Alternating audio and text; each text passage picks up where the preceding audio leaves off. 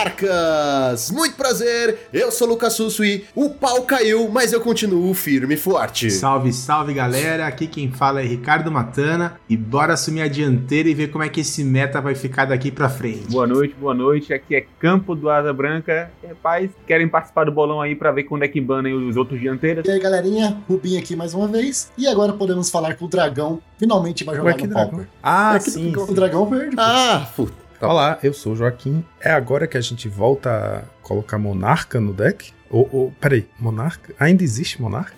Exatamente, senhoras e senhores. Primeiramente, eu voltei, então meu reinado de terror continua depois das minhas belas férias, né? Quer dizer, na verdade eu ainda estou em férias, eu estou fazendo remota, remotamente. De Ibiza? Basicamente, basicamente. E hoje vamos falar sobre os banimentos que aconteceram esta semana, como o meta vai se comportar, vai melhorar, não vai melhorar, o Pauper vai pra frente, não vai pra frente, e é tudo isso e muito mais logo depois dos nossos reports.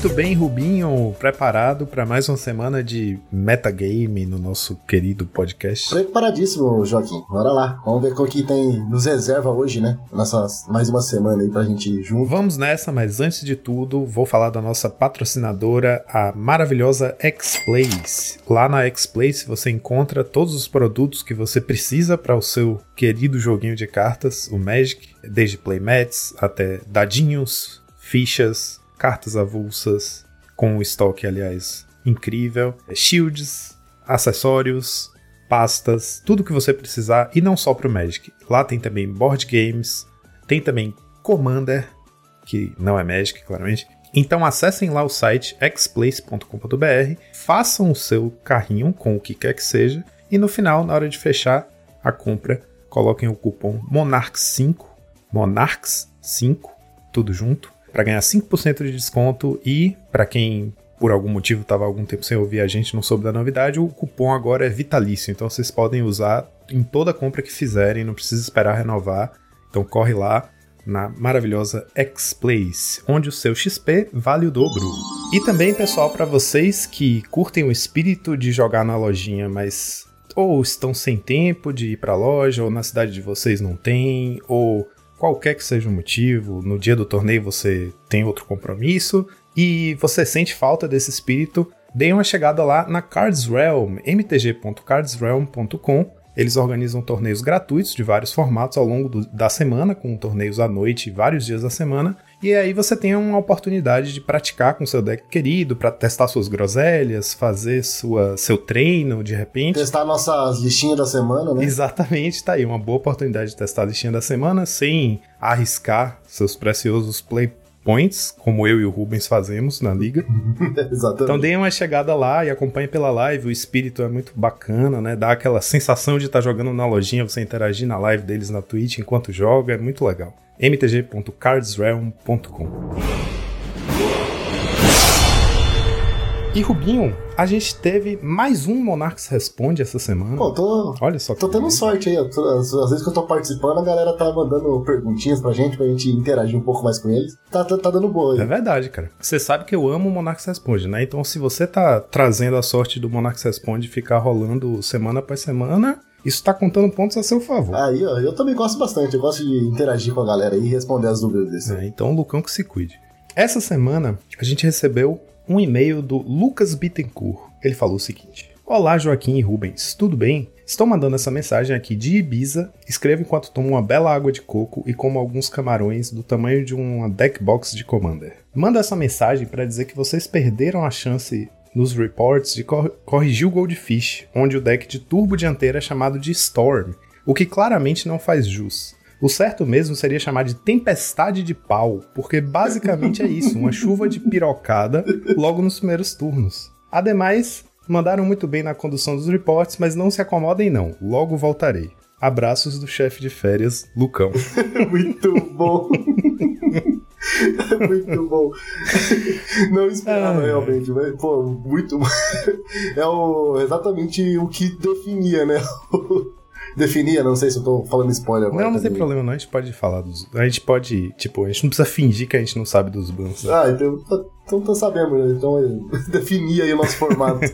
as chuvas de pirocadas que tinha antes. É, exatamente. Pra quem perdeu a referência, quando a gente fez o episódio de review do set de Commander, Commander Legends Baldur's Gate, né, quando o site nem tinha sido lançado ainda, estava fazendo o review da coleção, a gente falou sobre a me- mecânica da dianteira. Eu nem tava nesse episódio. Aí o Juan, que tava aqui, ele falou com o Lucão. É, eles estavam falando, né, sobre take the initiative. Aí o pessoal ficou, ah, como é em português é iniciativa, mas aí vai dar confusão, porque iniciativa já é first strike e tal. Aí o, o Juan falou, É um não, pau cara, na é dianteira, to- né? é, não, ele falou. Não, o que em português fica assim, é dianteira que chama. Então, quando a criatura entra no campo de batalha, você toma a dianteira. Só que o Juan falou, toma a dianteira, e o, e o Lucão, né, na confusão do áudio, do Discord, do- enfim, ouviu pau na dianteira em vez de ouvir toma a dianteira. Aí, pronto, ficou pra sempre pau na dianteira. A gente já internalizou, já virou piada interna. Internalizou o pau na dianteira, é foda. É, complicou um pouquinho, eu acho que. Né, o Lucão não vai perdoar essa, dessa vez, eu acho não.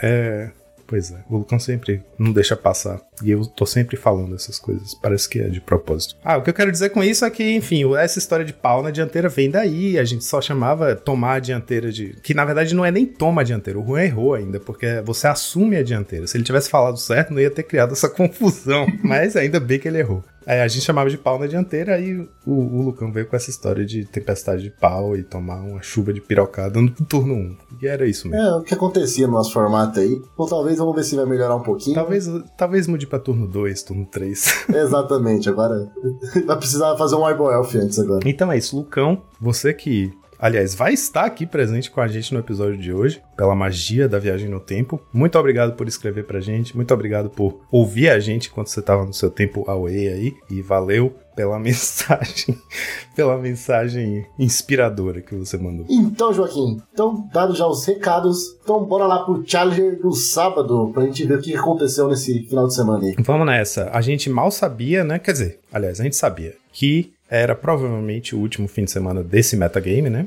Sabia que ia ter algum banimento, não sabia qual, mas sempre que tem qualquer banimento, o meta vira uma selva, demora um tempinho pra se acomodar. Então, foi o- a última semana daquela insanidade do turbo dianteira, Dark Ritual dianteira no turno 1, turno 2, etc. O meta que estava respondendo a isso, né, estava recheado do Metalcraft Burn, que é um deck que a gente vem cobrindo, né? A gente semana após semana vem acompanhando esse deck, que é um deck bem interessante, é um burn que também consegue fazer com o Kudotter Rebirth e os artefatos criar umas sinergiazinhas, né? Fazer o go wide para tomar a dianteira. Tem a Swift Spear que tem ímpeto, então consegue roubar a dianteira do nada. O- aproveita o uso dos artefatos para o Galvanic Blast, né? Para quem perdeu, é basicamente isso, é um burn repaginado com mais criaturas para poder responder melhor a esse metagame. Eu tô, tô só dando essa introdução porque para quem não acompanhou, a gente vai falar, quer dizer, a gente vai passar por vários jogadores que jogaram com esse deck. Em primeiro lugar, do challenge do sábado, tivemos o Metalcraft Burn pelo Top Grinder, e aí a, a build dele foi uma das duas builds do Nulian, né, que é o o criador, até onde se sabe, desse, dessa versão do deck. O Nulian tinha, cria- tinha jogado primeiro com a versão com Searing Blaze no main deck, e só com oito criaturas, quatro Swift Spear e quatro Voldaren Epicure. E depois ele jogou com a versão que jogava com três Kessig Flame Breather, né? E a listinha da semana que a gente cobriu semana passada usava dois Goblin Bushwalker para dar uma, uma potencializada no Kudotter Rebirth, né? Então, é, aqui ele tá com a build do Boca de Cachaça, com três né? Boca de cachaça, que é como a gente chama o Kessig Flame Breather, uma cópia de Lava Dart apenas e uma cópia de Goblin Bushwalker. Então o Bushwalker que a gente elogiou na semana passada meio que pegou, né? E tá aparecendo. Eu não lembro se usava já o experimento. Já tava com o experimento se sair por causa do Kuldota, né? Então é, só foi o Boca de Caçacha a adição mesmo, né? É legal. Em segundo lugar, tivemos o Jimmy Initiative Ferries, né? É o Jimmy Ferries modificado para acomodar a iniciativa, ou a dianteira, sei lá. Pilotado pelo Brivenix, é um jogador brasileiro, com 4 Dark Ritual, 18 lanes no main deck, tá com 6, né? 6 dianteiras, é 3 Aracocra, 3 Battle Rager. E aí no side, Rubinho, ele tá usando três cópias de Lazotep River, pra você ver como a dianteira deu uma sacudida no meta, né? Fez a gente usar umas cartas estranhas. Exatamente. Lazotep River, pra quem não acompanha, um bicho um mana qualquer. E um preto é um zumbi besta, 1/2. Quando ele entra no campo de batalha, você arregimenta, né? Que em inglês é amass. A gente chamava de brincadeira de amassar Um amassar. amassar é muito Amassar melhor. 1, é, amassar é ótimo. Amassar 1 significa criar um token de zumbi 00 e aí você coloca um marcador mais um mais um. Ele entra com o marcador mais um mais um se você não tiver nenhum desse token. E se você já tiver um na mesa, o token cresce, né? Você coloca o um marcador no token. Então ele cria um corpo a mais. A lógica desse bichinho é justamente você. A história do Go Wide, né? Você faz duas criaturas por uma, você. Ela pode servir como proteção contra édito, por exemplo, né? E numa disputa de dianteira, né? Se tiver numa mirror e tal, você fazer um bichinho que gera dois corpos, né? No próximo turno você pode atacar com mais bichos para tentar roubar a dianteira. É muito curioso, um bicho 2 manas, um 2, que faz um zumbi 1 barra 1 jogar no, no sideboard do UB Fadas. Nunca pensei. Não, é muito estranho. Inclusive, também tá usando um Mudrifter, né? Que é bem, bem diferente também. Normalmente as fadas não jogavam de Mudrifter. E tá diminuindo lentes, Bem né? Por causa do da Dark. Hitter. E o Muldrifter também, porque o Muldrifter é um bom bicho para você encontrar na hora que você faz o ultimate da dungeon, né? Se você encontrar um Muldrifter é maravilhoso, porque você já vai fazer ele entrar em campo de batalha 5-5 Hexproof e comprar duas cartas. Então é bem forte. Ah, maravilhoso. Muito bom mesmo. Melhor até do que pegar outro bicho com iniciativa né? Em terceiro lugar, tivemos um Monoblue Tempo, pilotado por Ocean Soul 92. Aí uma das novidades, né? Que mesmo com a dianteira tão em evidência, conseguiu furar aqui esse, essa bolha do metagame e aparecer. É uma lista muito enxuta, achei muito bem construída, muito interessante esse deck. A gente vem explorando possibilidades para coisas parecidas, né? Tô chamando de Monoblue Tempo. Ele é um Monoblue Delver, né? Que usa quatro Delver e quatro Tolarian Terror. Então é tempo por quê? Porque a coragem do Ocean Soul 92 é muito inspiradora, cara. Zero zero remoções no main deck. Não tem quê? nenhuma forma de tirar nada da frente. Se alguma coisa resolveu e entrou na mesa, ela vai ficar na mesa e é isso aí. Vai passar ele tem por que isso, ele tem 12 counters, né? Tem que passar por. É 12? É 12 Exatamente. counters. Pelo amor de Deus, é muito 12 counter. counters. A lista dele é 4 Delver, 4 Terror, 4 Augur, Augur of Bolas, né? É basicamente isso de bicho. E aí ele tem 12 anulações, que são 4 Counter Spell, 4 Force Spike e 4 Foil. E aí, de resto, é só Cantrip. Ele tem 14 cantrips, tem 4 Deep Analysis, né, que é uma carta boa de milar, porque ele tá usando Tot Scour, né, 4 Tot Scour, 2 Mental Node, então 6 do efeito de milar, 2 do topo comprar uma carta, 4 Consider, que faz uma tarefa parecida, né, você só seleciona melhor a carta, as outras são cegas, e aí com isso, 4 Brainstorm, que é uma carta atípica no Mono Blue, né, porque o Mono Blue não tem Fat Land pra limpar o topo do seu deck, mas ela é muito sinérgica com Consider, com Mental Node, com Tot Scour. E aí, com essa brincadeira, ele coloca quatro Deep Analysis que você pode devolver para o topo do seu deck com Brainstorm e milar com uma dessas cartas que milam, ou se ela já tá na sua mão e você não achou o Brainstorm, você pode descartar ela pro foil para poder castá-la do cemitério depois por dois manas e já recuperar o, o prejuízo das cartas que você descartou pro foil.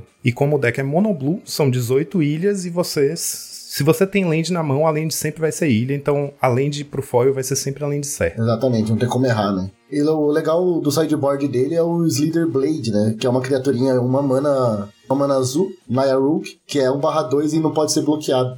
Também é metacal aí contra as iniciativas, né? Então deve ter ajudado bastante ele também nessa, ah, nesse meta de dianteira. E aí. também respondendo ao anti-meta, né? O site dele tem seis cópias de Blue Elemental Blast. Embora a Hot Dogs não esteja mais aparecendo, nessa necessidade de usar as 6 a 8 é, é, Blue Blast no site já, tá, já não existia mais, mas agora com esse Metalcraft Burn, né, que é muito bom contra a dianteira, aí os decks azuis voltaram a usar mais de 4 cópias de Blue Blast no site. E aí a única remoção que esse deck tem são duas cópias de Echo and Truth no sideboard.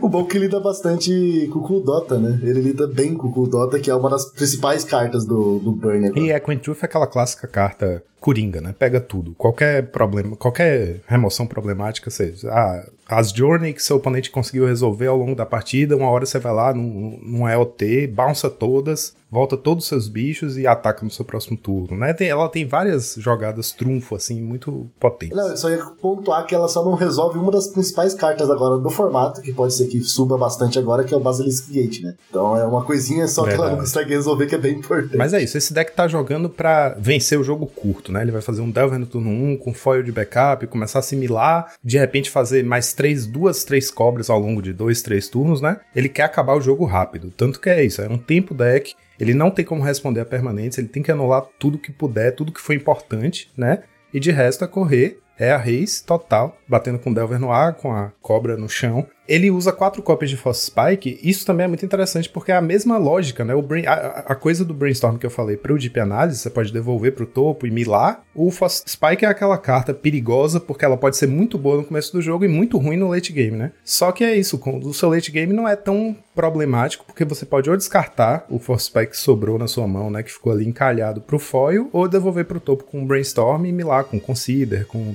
Scout, etc. Então, é uma lista muito, muito bem desenvolvida aí. Eu acho que é, é promissora, né? Da mesma forma que o, a Swift Spear apareceu para dar uma reforçada na, nos decks é, rápidos e agro do formato, né? Eu sinto que o Tolarian Terror veio para voltar com a possibilidade de listas tempo, né? Com Delver, com Terror, que é o próprio, a própria Serpente, com Gurmag, né? Que o B-Delver era um estilo de deck que meio que estava caído, né? Não, não, você não conseguia mais competir, porque era tanto card advantage que você ficava soterrado lá do mid pro late game. E agora com a cobra reforçando, né, criando uma threat bem convincente, bem forte para você resolver logo no começo do jogo, você consegue colocar essa pressão no early game, então os tempo decks estão de volta com tudo. Isso eu acho muito é, empolgante pro formato. E por último aí, pra gente só fechar esse deck, ele ficou, ele ficou bem. Ele não quis explicar nada, né? Foi quatro cópias de tudo, com exceção do Metal Node ali no main deck. Então ele realmente falou, cara, eu quero quatro cópias de tudo aqui. E vamos fazer esse Delver. É um bom que o Delver é exatamente o deck que Delver e Algur são bons, né? Você tem. 30 spells. Isso, 30 spells. Então, pra pegar eles, é... pra eles falharem é muito difícil, né? Então, tem bastante cantrip também pra conseguir fazer funcionar. Então, cara, gostei bastante da lista dele aí. Foi coroado pro terceiro lugar, bem merecido. Então. Praticamente uma listinha da semana, né? Mas acho importante falar dessa lista, porque acho que ela tá aí pra ficar, né? Ela chegou pra entrar no meta com tudo. Em quarto lugar, tivemos um Boros Bully pelo Matheus Ponciano. É um Boros Bully quase old school, né? Eu, eu, gosto de ver essa lista aparecendo com Squadron Hawk, né? Com Traben Spector. E tá usando os bichinhos de cemitério, que são Sacred Cat e Lunart Veteran, porque é um, um Bully Gates, né? Um Bully com 13 gates e que tá usando. tá preferindo o Flame Slash como remoção em vez da Journey to Nowhere. É o bully clássico lá, com quatro Prismatic, dois Rally the Peasants, né? Lightning Bolt para fechar se precisar no, no, na vida do oponente. É o, é o bully classicão, tem muito o que dizer não, é, é, só bacana ver ele de volta no meta. Né? Seria os gates aí, o portão pro asilo, né? Porque o deck tem oito velho aí. Os portões do asilo. Em quinto lugar tivemos um Metalcraft Burn, pilotado pelo Paulo Cabral BR. A build dele aqui não usa o, o Boca de Cachaça, então com duas Searing Blaze no main deck. Em sexto lugar, tivemos um Golgari Initiative Ponza. É tipo um, um Ponza.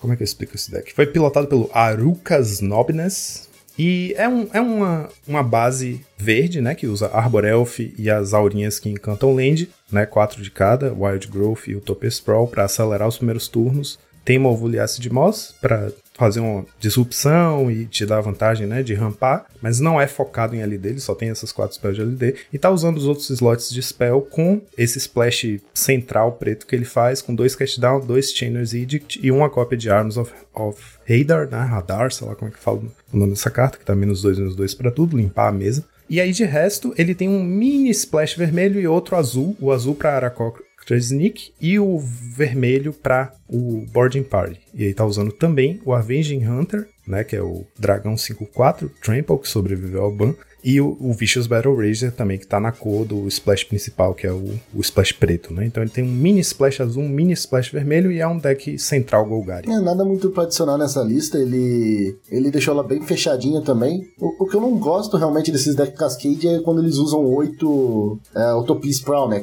Que é a, a, outra cópia dela, que é Wide Grow, porque isso no Cascade é muito ruim, né? Eu sei que tem bastante carta boa pra cair no Cascade, mas quando cai um desses encantamentos é bem ruim. Então eu, eu por isso eu gosto de usar menos. Se eu mudaria alguma coisa nessa lista, seria isso. Colocaria talvez mais removals e diminuiria o número de wide grow. Eu imagino que isso é é aquele desespero que o meta tava para conseguir resolver a dianteira o mais rápido possível, né? Então ele tá maximizando a chance de ter quatro manos no turno 2. Exatamente. É, é, basicamente isso, né? Em sétimo lugar tivemos um Monoblue Ferris, pilotado por Oscar Franco, grande piloto de decks desse estilo, né?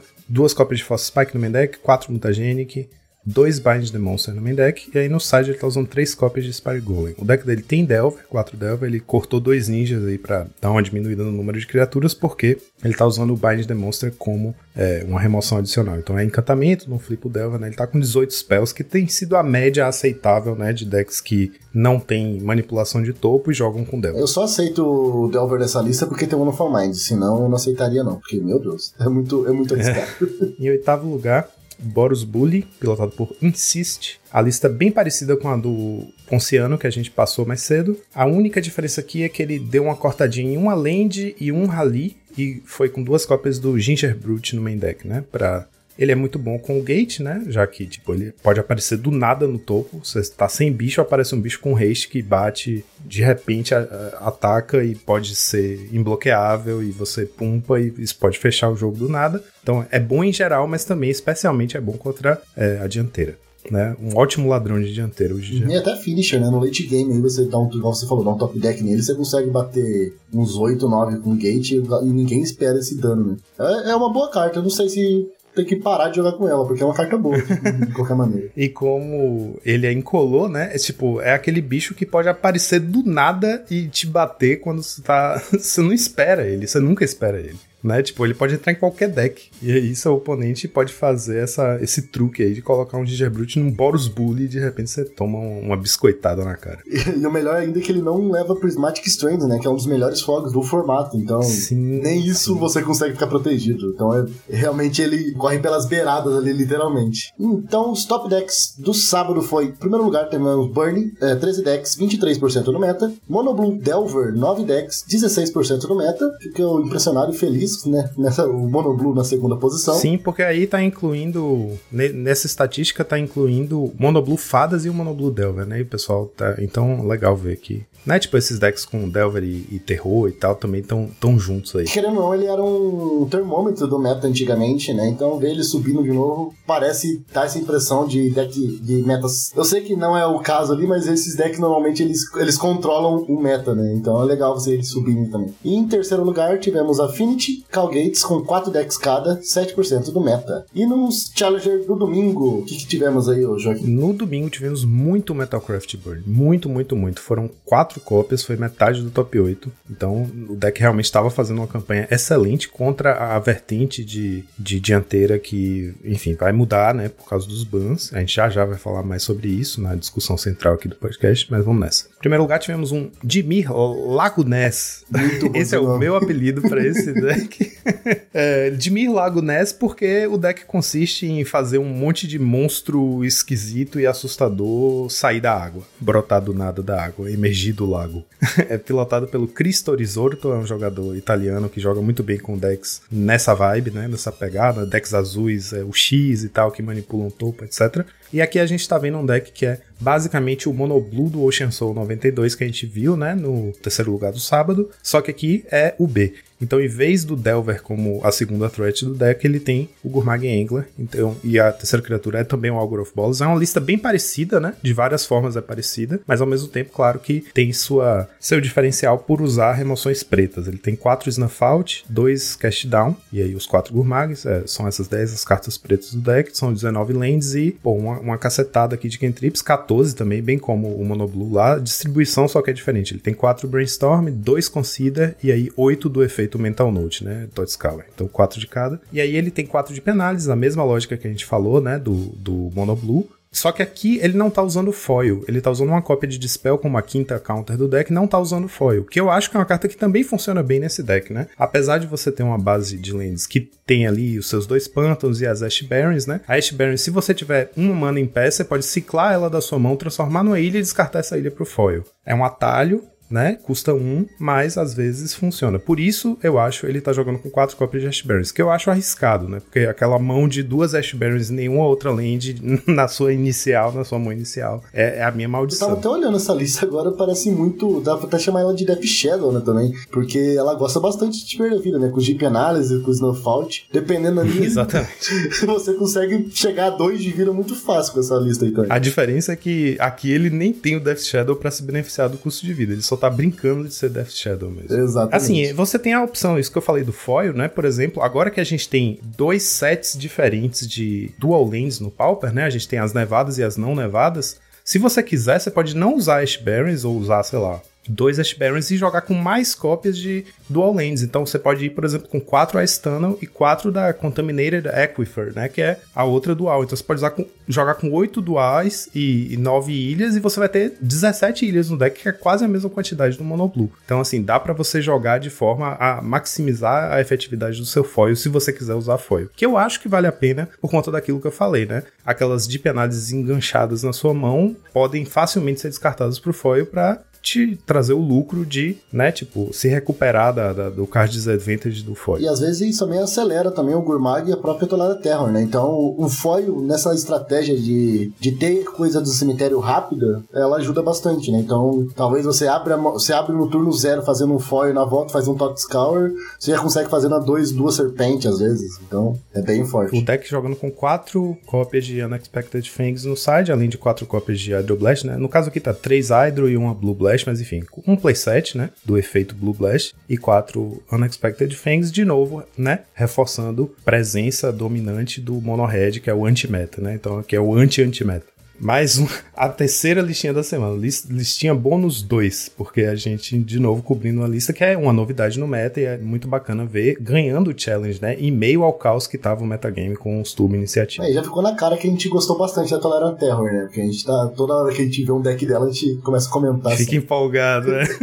então é isso. Tomara que esse, esse nome pegue, o B Lago Ness, porque peixe gigante e serpente gigante saindo da água. Muito bom, muito Segundo bom. lugar, tivemos um Metalcraft Burn pilotado pelo 420 Dragon, olha aí. Esse cara é muito eclético, velho. É impressionante a capacidade dele de fazer resultados incríveis com qualquer deck. Ele tá aqui com um deck hiper agressivo é, em segundo lugar do challenge. Exatamente a mesma listinha dando do Pocket Caçapa do, do, do, sábado, então não tem muito o que acrescentar também. Em terceiro lugar, tivemos um hack dos Burn pilotado pelo Cherry X-Men com 4 Swift Spear, a lista super quadrada. É basicamente 4 de tudo. A única exceção é que nas lands ele tem dois pântanos e duas Tremor Que é aquela land que entra virada, faz mana preta e vermelha, e você pode pagar 4 manas e virar e sacrificar ela para comprar uma carta. Então, late game, né, ela pode te encontrar aquela Burn Spell que falta quando você flodou. São 20 lands, 12 criaturas com a Swift Spear, o Epicure e o Kitchen Imp, e o resto é tudo 4 de tudo. Chain Lightning, Looting, Galvanic Blast, Bolt, Vampire's Kiss, Alms of the Vein, que eu gosto de chamar carinhosamente de Almas do Velhinho. Na verdade, Alma dos Velhinhos. é, que é Alms of the Velhinho. Então é Almas do Velhinho e, e 4 Fire Tempo. Então, quadradíssima lista, firme como uma rocha e com o Swift Spear aí pra dar essa ele é, é, também uma excelente forma de roubar a dianteira, né? Criatura. Ele tem oito criaturas com haste, né? Na forma do Kitchen e da Swift Spear. O Kitchen ainda é imune a Snuff Out e entra no fim do turno e voa, né? Ele tem tudo para roubar a iniciativa.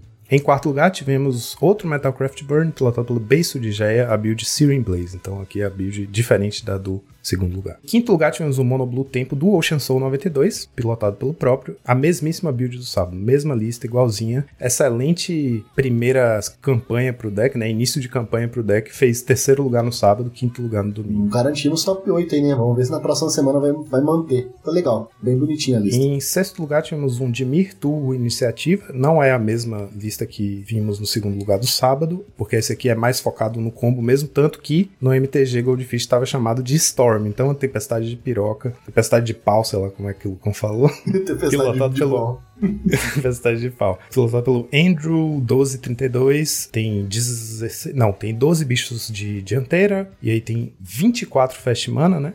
Entre as, os rituais, o macaco, a Lotus Petal e as lands que geram duas manas. Ele tem 24 formas de acelerar a mana. O que mais tem aqui de digno? Ah, enfim, 5 anulações, 7 remoções. A lista é basicamente isso. Vai com Deus. É, e eu acho que vai ser uma das últimas vezes que vamos estar reportando isso aí, então. É, graças a Deus. Deus. Em sétimo lugar, tivemos Metalcraft Burn, a build Searing Blaze, pilotada pelo Rudberg. E em oitavo lugar, Metalcraft Burn, a mesma build Searing Blaze, pilotada por Mama. Tivemos muitos Burn, hein? E nos top decks, com certeza Burn foi o primeiro aí, mas não tivemos top decks nessa, nesse domingo. E agora, Joaquim, vamos lá para nossa listinha da semana, que particularmente já vou falar que eu tô apaixonado por esse deck. Desde quando o Matana jogou lá no canal lá, eu já tô buildei ele e tô me divertindo a beça aí. vou deixar você falar um pouquinho mais sobre ele e depois eu complemento. O deck que eu trouxe, Rubinho, você tá cansado de saber.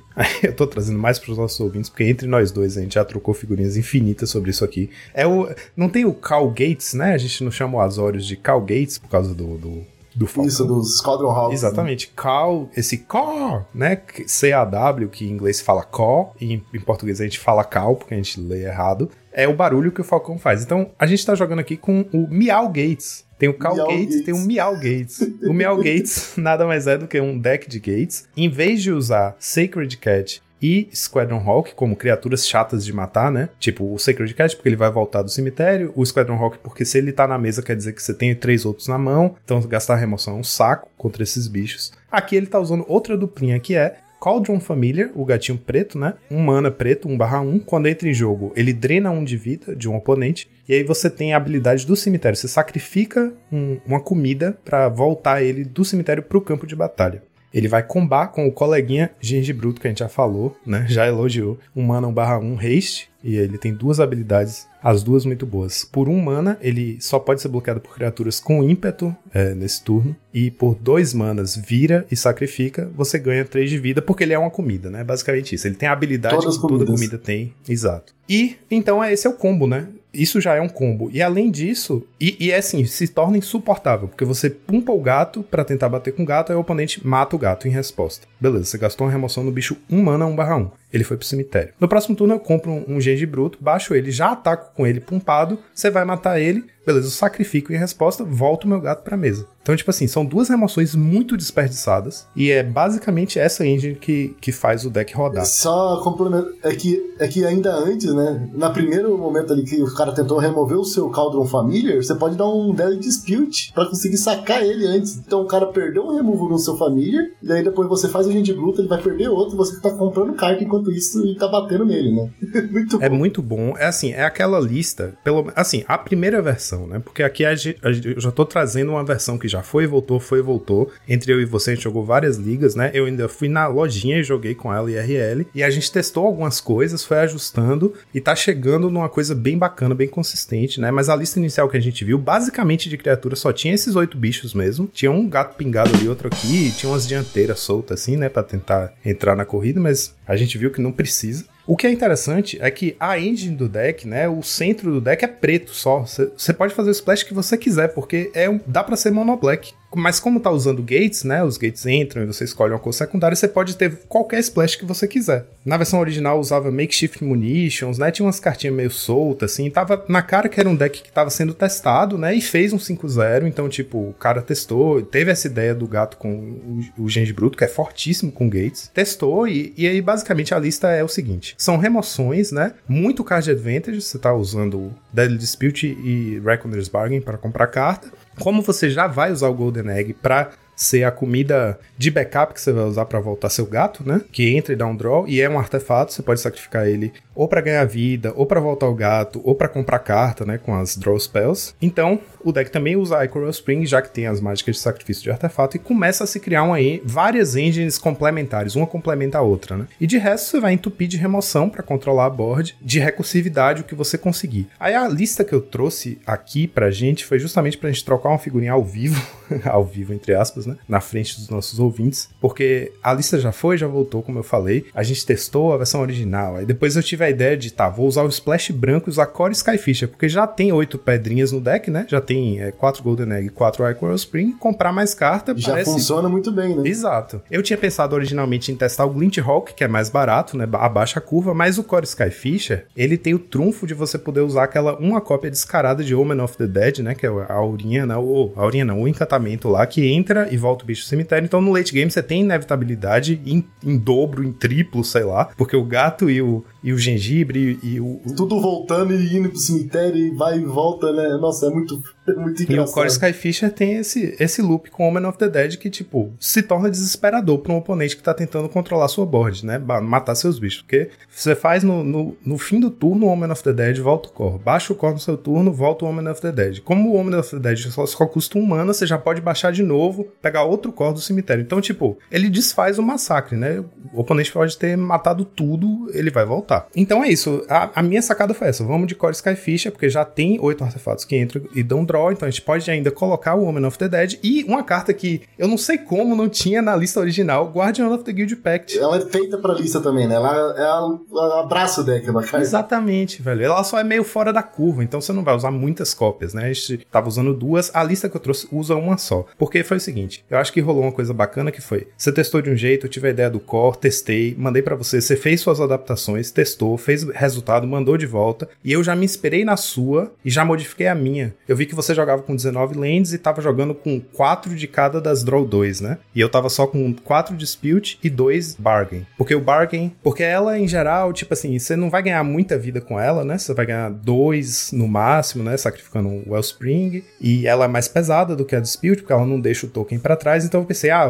vou diminuir aqui, vou com duas bargain, porque eu já tenho o core pra manter a mão cheia, né? Só que eu vi na sua lista 8 draws e eu pensei, velho, é isso mesmo, tem que ser 8 draws. E eu tava com 21 lands, você tava com 19. Eu já tirei uma land no meu, eu tô com 20. Então isso é bacana porque a gente vai se inspirando um na lista do outro e vai aperfeiçoando a lista, né? Então eu trouxe uma versão aqui que, assim como a sua, já descartou o vermelho. A gente não tem o splash vermelho no main deck, é um deck de duas cores, né? E é como eu tô falando aqui que, tipo, você pode fazer qualquer splash que você quiser, porque, tipo, não precisa jogar com esse core Skyfish. Você pode, sei lá, bolar uma outra engine ou fazer o splash ou não fazer o splash, enfim. E eu coloquei duas cópias de Journey porque eu vi que você usa como remoção complementar o Snuff Out, né? E eu uso quatro Cast Down, dois Editos de Chainer, tem os dois Suffocating Filmes, porque o meta tá cheio de Kudota, né? Então tá sendo uma ótima carta. E duas cópias de Journey, porque eu preferi ela em relação ao Snuff, porque contra a iniciativa ela é melhor, né? Porque os bichos de iniciativa em geral eram os pretos, que mais davam trabalho, né? O Journey resolve eles, independente de quão grandes, e o Snuff não tira. E também tava rolando um pouco esse problema de enfrentar outros Callgates e bichos que voltam do cemitério, etc. E às vezes o exílio é bem-vindo. Então eu aproveitei o Splash branco, né? Tipo assim, o que, é que o branco pode me oferecer? Aí eu falei, ah, essa remoção é uma remoção razoável, né? E aí comecei a jogar com Journey no main deck e curti. Eu vi que na sua build você usava ele no side, né? Duas cópias. Exatamente. Então, eu gosto do Journey no side. Pra, é pra essas matches realmente que você falou. Eu subo ele contra iniciativa e esses decks que vai ter recursividade do cemitério também. Só que eu gosto muito do Snuff Out, que ele me dá uma vantagem um pouco melhor contra os, os Killfind, né?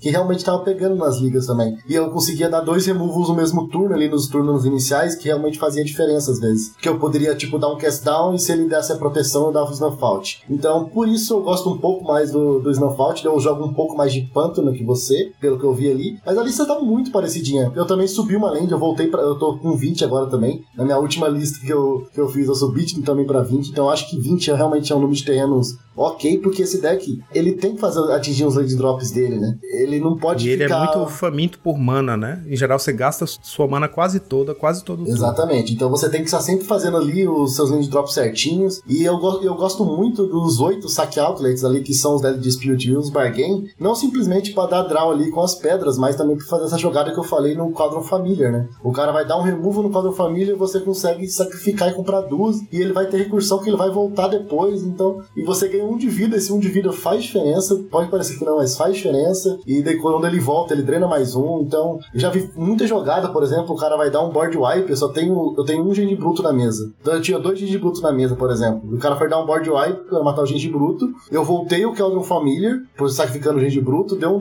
um The Record by Game, ganhei mais um de vida. Eu sacrifiquei, voltei de novo o gatinho. E daí sim o bicho morreu. Então, eu drenei ele dois de vida, comprei duas cartas. Enquanto ele dava um board wipe só, sabe? Então, resolveu muito. O deck é cheio de umas linhas de jogo, assim, que tem esses truquezinhos, né? É muito interessante, você vai aprendendo com o tempo, assim, os truques mais avançados. Tipo, essa brincadeira do, da comida em campo poder virar o gato de repente em instant speed sem custo e, e impossível de anular, né? Tipo, é muito impressionante, você consegue fazer umas loucuras, assim. E os oponentes não, não, não se tocam. Tipo, muita gente no passe, não, né? nunca parou para perceber que o gengibre bruto é uma comida, por exemplo. Então vai tentar usar a remoção no gengibre bruto, gastar uma remoção no gengibre bruto, sabendo que o gato tá no cemitério. Aí você vai lá e sacrifica, o oponente chega, para e fica quieto um tempo. Tipo, caralho, que merda foi essa? e outras coisas legais que dá pra fazer é tipo isso: quando você tá só com gengibre na mesa e toma um édito, se tem um gato no seu cemitério, sacrifica ele primeiro para ativar o gato, porque você ia ficar com os dois no cemitério de qualquer jeito depois do édito, né? Então você volta o gato, drena um e aí mata o gato, porque você ia sacrificar e ficar sem nada, vão os dois pro cemitério e pronto. E uma coisa muito engraçada também é que se o Core não apareceu ainda, ou sei lá o que, você pode muito bem gastar o seu Woman of the Dead num fim de turno para voltar um gengibruto pro jogo e criar de novo esse loop. e, tipo assim, e é muito ridículo, porque é o Woman of the Dead em Instant Speed, que custa um mana, e o gengibruto vai voltar por um mana também, já no outro turno, para atormentar o oponente de novo com, Com essa... o haste batendo forte, né? Por causa dos gates. Com o haste batendo forte com os gates e com o gato no cemitério, para se você quiser gastar uma remoção, sinto muito, mas o gato vai voltar. Então o deck dá muita dor de cabeça, é muito difícil lidar com isso, não é fácil mesmo. Ele é excelente nesse meta de dianteira, mas eu acho que esse deck tem tudo para ser, para disputar aí o tier, velho. Ele, ele consegue encarar muitos decks, ele tem uma coisa muito bacana que você às vezes tem umas aberturas super agressivas, né? Com gato no turno 1, gengibre no turno 2, já bate 2, já drenou 1 do gato. E você vai fazendo suas land drops, fazendo essas threats baratas e ruins de remover. De repente, quando você começa a juntar um monte de gate e poder pampar seus bichos, seu oponente já tá com menos de 10 de vida, só nessa brincadeira das porradinhas. É, às vezes só o dreno também do familiar, né? Então, cara, ele. é- Eu, eu acho que é é uma das coisas que ninguém presta atenção também, né? Esse drenar de um de vida dele ali sempre, cara, incomoda muito e também ajuda muita gente também. A gente ganha muita vida com isso. É quase como se fosse aquele velho, né? Aquele velho do, do bully. Toda vez que sai um bichinho ganhando de vida, claro, dadas as medidas proporções, mas ele também ganha bastante vida. Não, é parecido mesmo, porque é aquela criatura que você não quer matar, porque, porra, vai gastar uma remoção nisso.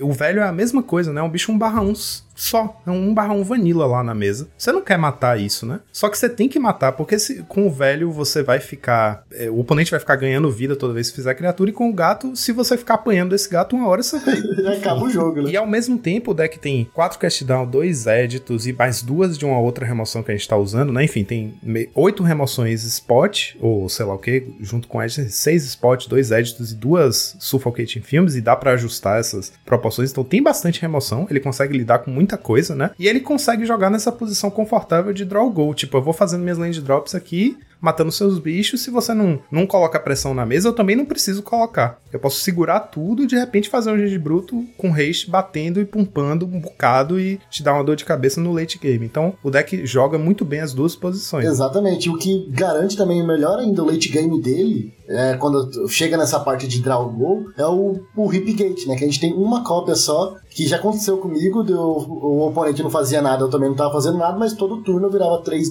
três lands ali e fazia um tesourinho. E no final, eu tava com nove tesouros na mesa e na época eu jogava com makeshift ainda. Eu consegui colocar um resolver o makeshift e dei nove de dano.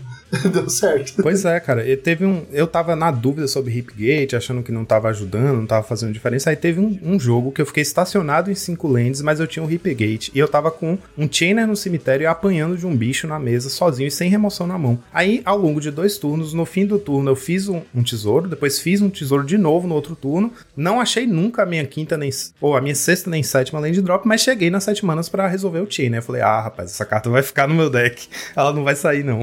o Hipgate faz diferença. Sim, muito bom ela. E por último ali, uma única coisa que eu acho que eu vi a gente também tem diferente, que são, você usa dois Arms of Radar no side, eu tô usando, jogando com o Karkana. Eu queria até ver com você, porque eu gosto do Karkan porque ele entra mais rápido, mas parece que o Arms of Radar é, resolve bem também a mesa. É, eu ia perguntar pra você se realmente dá tempo de chegar no turno 4, com, dependendo dessas decks que fazem mais board, ou... Ou você acha que o, a velocidade do Kraken faz diferença? Eu não testei, né, o Xamã. É, então, eu vi que você falou que tava gostando bastante e tal, mas como eu saí do vermelho, eu não deu nem tempo de testar, né? Eu fui direto pro Arms of Radar e eu tô sentindo que nesse meta cheio de Kudota, você consegue segurar nos primeiros turnos razoavelmente bem com o gato. Você faz o gato, aí você ganha um de vida. Aí o oponente ataca com um bichinho barra 1, você bloqueia, já trocou. O gato vai pro cemitério. Aí você faz um gengi bruto, aí dependendo da situação, se tiver muito apertado, você sacrifica ele para ganhar 3 de vida, se não tiver muito apertado, você bloqueia, sacrifica, faz um champ box, sacrifica antes do dano, volta o gato, já ganha mais um de vida. Então, essa brincadeirinha aí te poupa muita vida no começo do jogo, até você chegar nas 4 manas, né?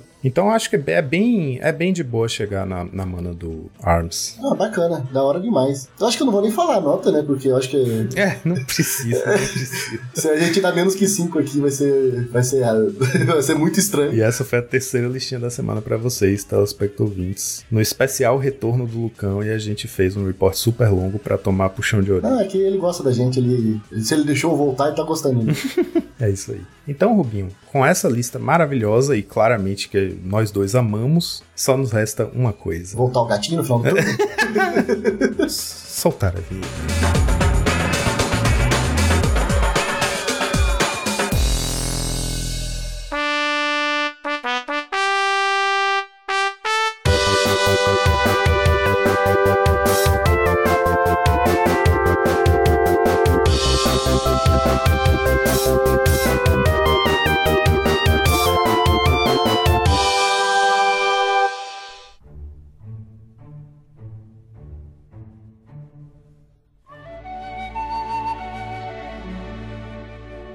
Agora que eu estou de volta, vamos parar com essa putaria aí, vamos fazer o bagulho direito, tá?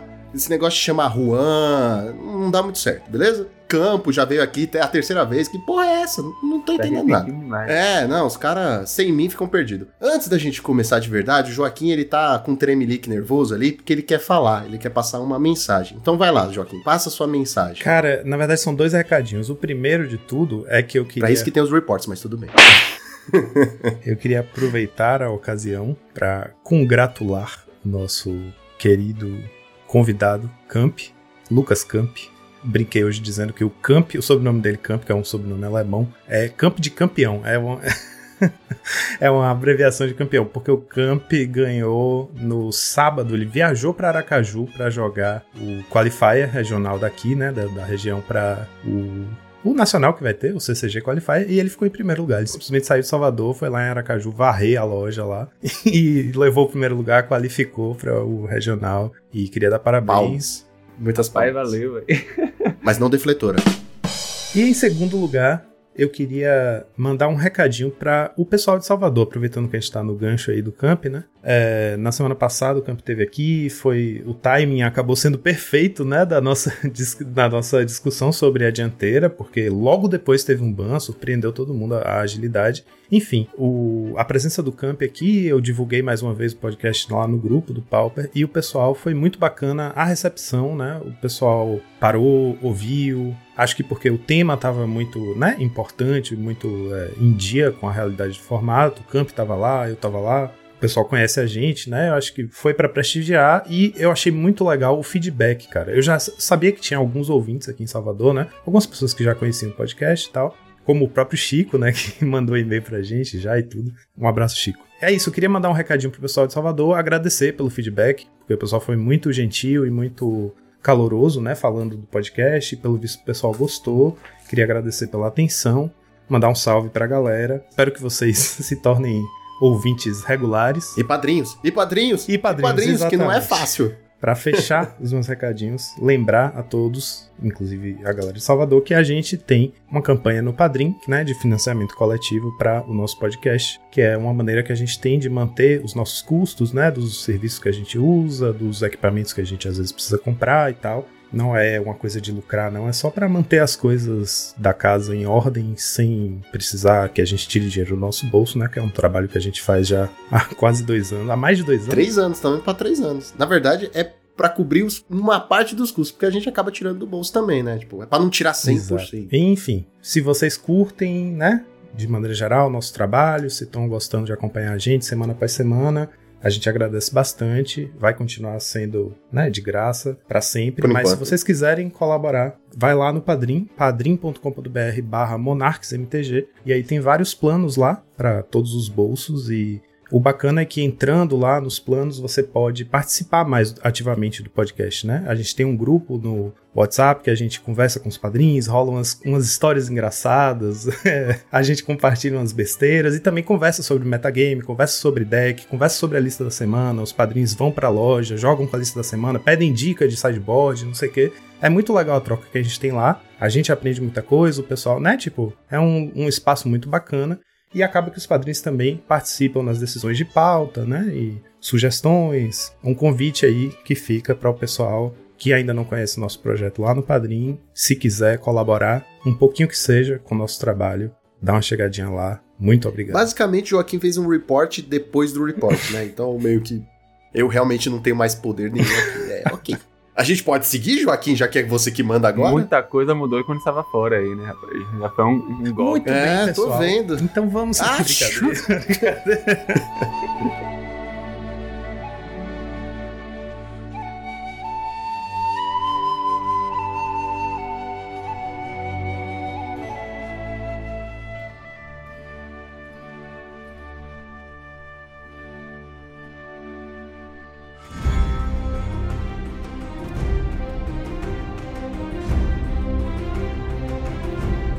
Seguinte, pessoal, como eu estava dizendo, nós tivemos os bans aí que, de certa forma, surpreenderam a comunidade e não surpreenderam, porque tinha muita gente falando isso vai tomar ban, isso vai acabar caindo. E aí fica aí o questionamento. Será que foi bom? Será que não foi? Lembrando que o que foi banido foi a mecânica, não totalmente do Monarca, mas Não. Monarca? Do Acho Monarca que- não. Monarca, nossa, eu tô louco. É, não, é porque é o próximo a rodar, né? A gente sabe que. Não, bom, se banir o Monarca, se depender a gente aí- tá com problema. Não, então, aí que tá, aí que tá. Então eu quero começar falando, eu quero apontar um negócio. O Pauper aprendeu, o jogador de Pauper aprendeu, a comunidade de Pauper aprendeu que existe coisa bem pior do que Monarca. Será que a gente conseguiu entender que hoje em dia comprar uma carta no final do turno não é nada comparado a fazer um milhão de coisas no início do seu turno? tipo, será que o choro pelo Monarca, pelo ban do Monarca acaba com isso? Ou, tipo, voltamos à estaca O zero? buraco é mais embaixo, ou então a. a- Caraca, isso foi uma piadinha com Undercity. Exatamente. Foi, foi. Vamos, vamos fingir Foi que foi sutil pra caralho. Na verdade, não mais embaixo, mas a treta vem de antes, eu acho que é mais por aí, né? Que a gente tava num estado que nosso formato já não tava pesando pro lado do Monarca, né? Tipo, se, se mexessem com o Monarca hoje em dia, agora, como as coisas estão, é, seria como, como foi quando mexeram com o Tron, sabe? Tipo, numa época que o Tron já não tava mais dominando tudo. E que a presença do Tron talvez fosse importante pro formato. Eu não sei bem, sabe, Lucão? Tipo, se, se o formato superou esse draw a mais por turno. Mas tem várias questões que a gente pode falar sobre, né? Essa comparação de nível de poder de nível de.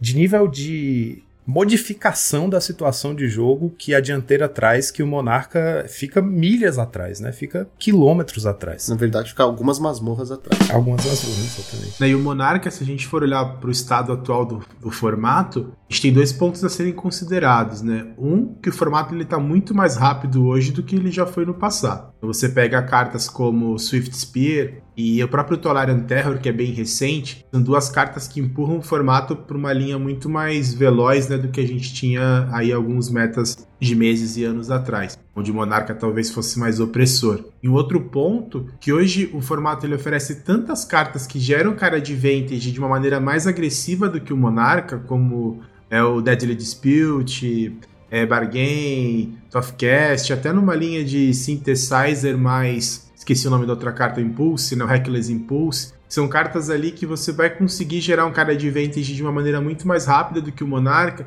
que acaba não fazendo tanta diferença assim, de repente um dos jogadores estarem comprando duas cartas por turno através da, da habilidade do Monarca, sendo que o outro está comprando três, quatro ali num, num espaço de curto, curto de tempo. Então acho que isso É mais rápido, né? Sim, então acho que isso faz com que o Monarca, é, não que seja, a gente tem N críticas né, a, a Monarca, colocar mecânicas de multiplayer num formato single player, mas é, eu acho que já não é mais tão opressor como foi no passado, né, não sei a opinião de vocês. Eu concordo totalmente. Eu acho que desde antes mesmo da dianteira, igual vocês falaram, o Monarca já estava cada vez menos sendo visto no formato. A gente estava bem mais nesse. O hack dos Burn, por exemplo, ele consegue ter uma card advantage muito melhor já com quem, para quem joga com Monarca. E além disso, car bichos com hastes, com fly. Muito ruim para ter Monarca, né? Para jogar contra esse tipo de deck. Então, eh, a gente tem vários é, várias formas de contornar isso, inclusive uma outra forma de draw rápido também que tem no formato que está sendo pouco utilizado é o Mudrifter Ephemerate.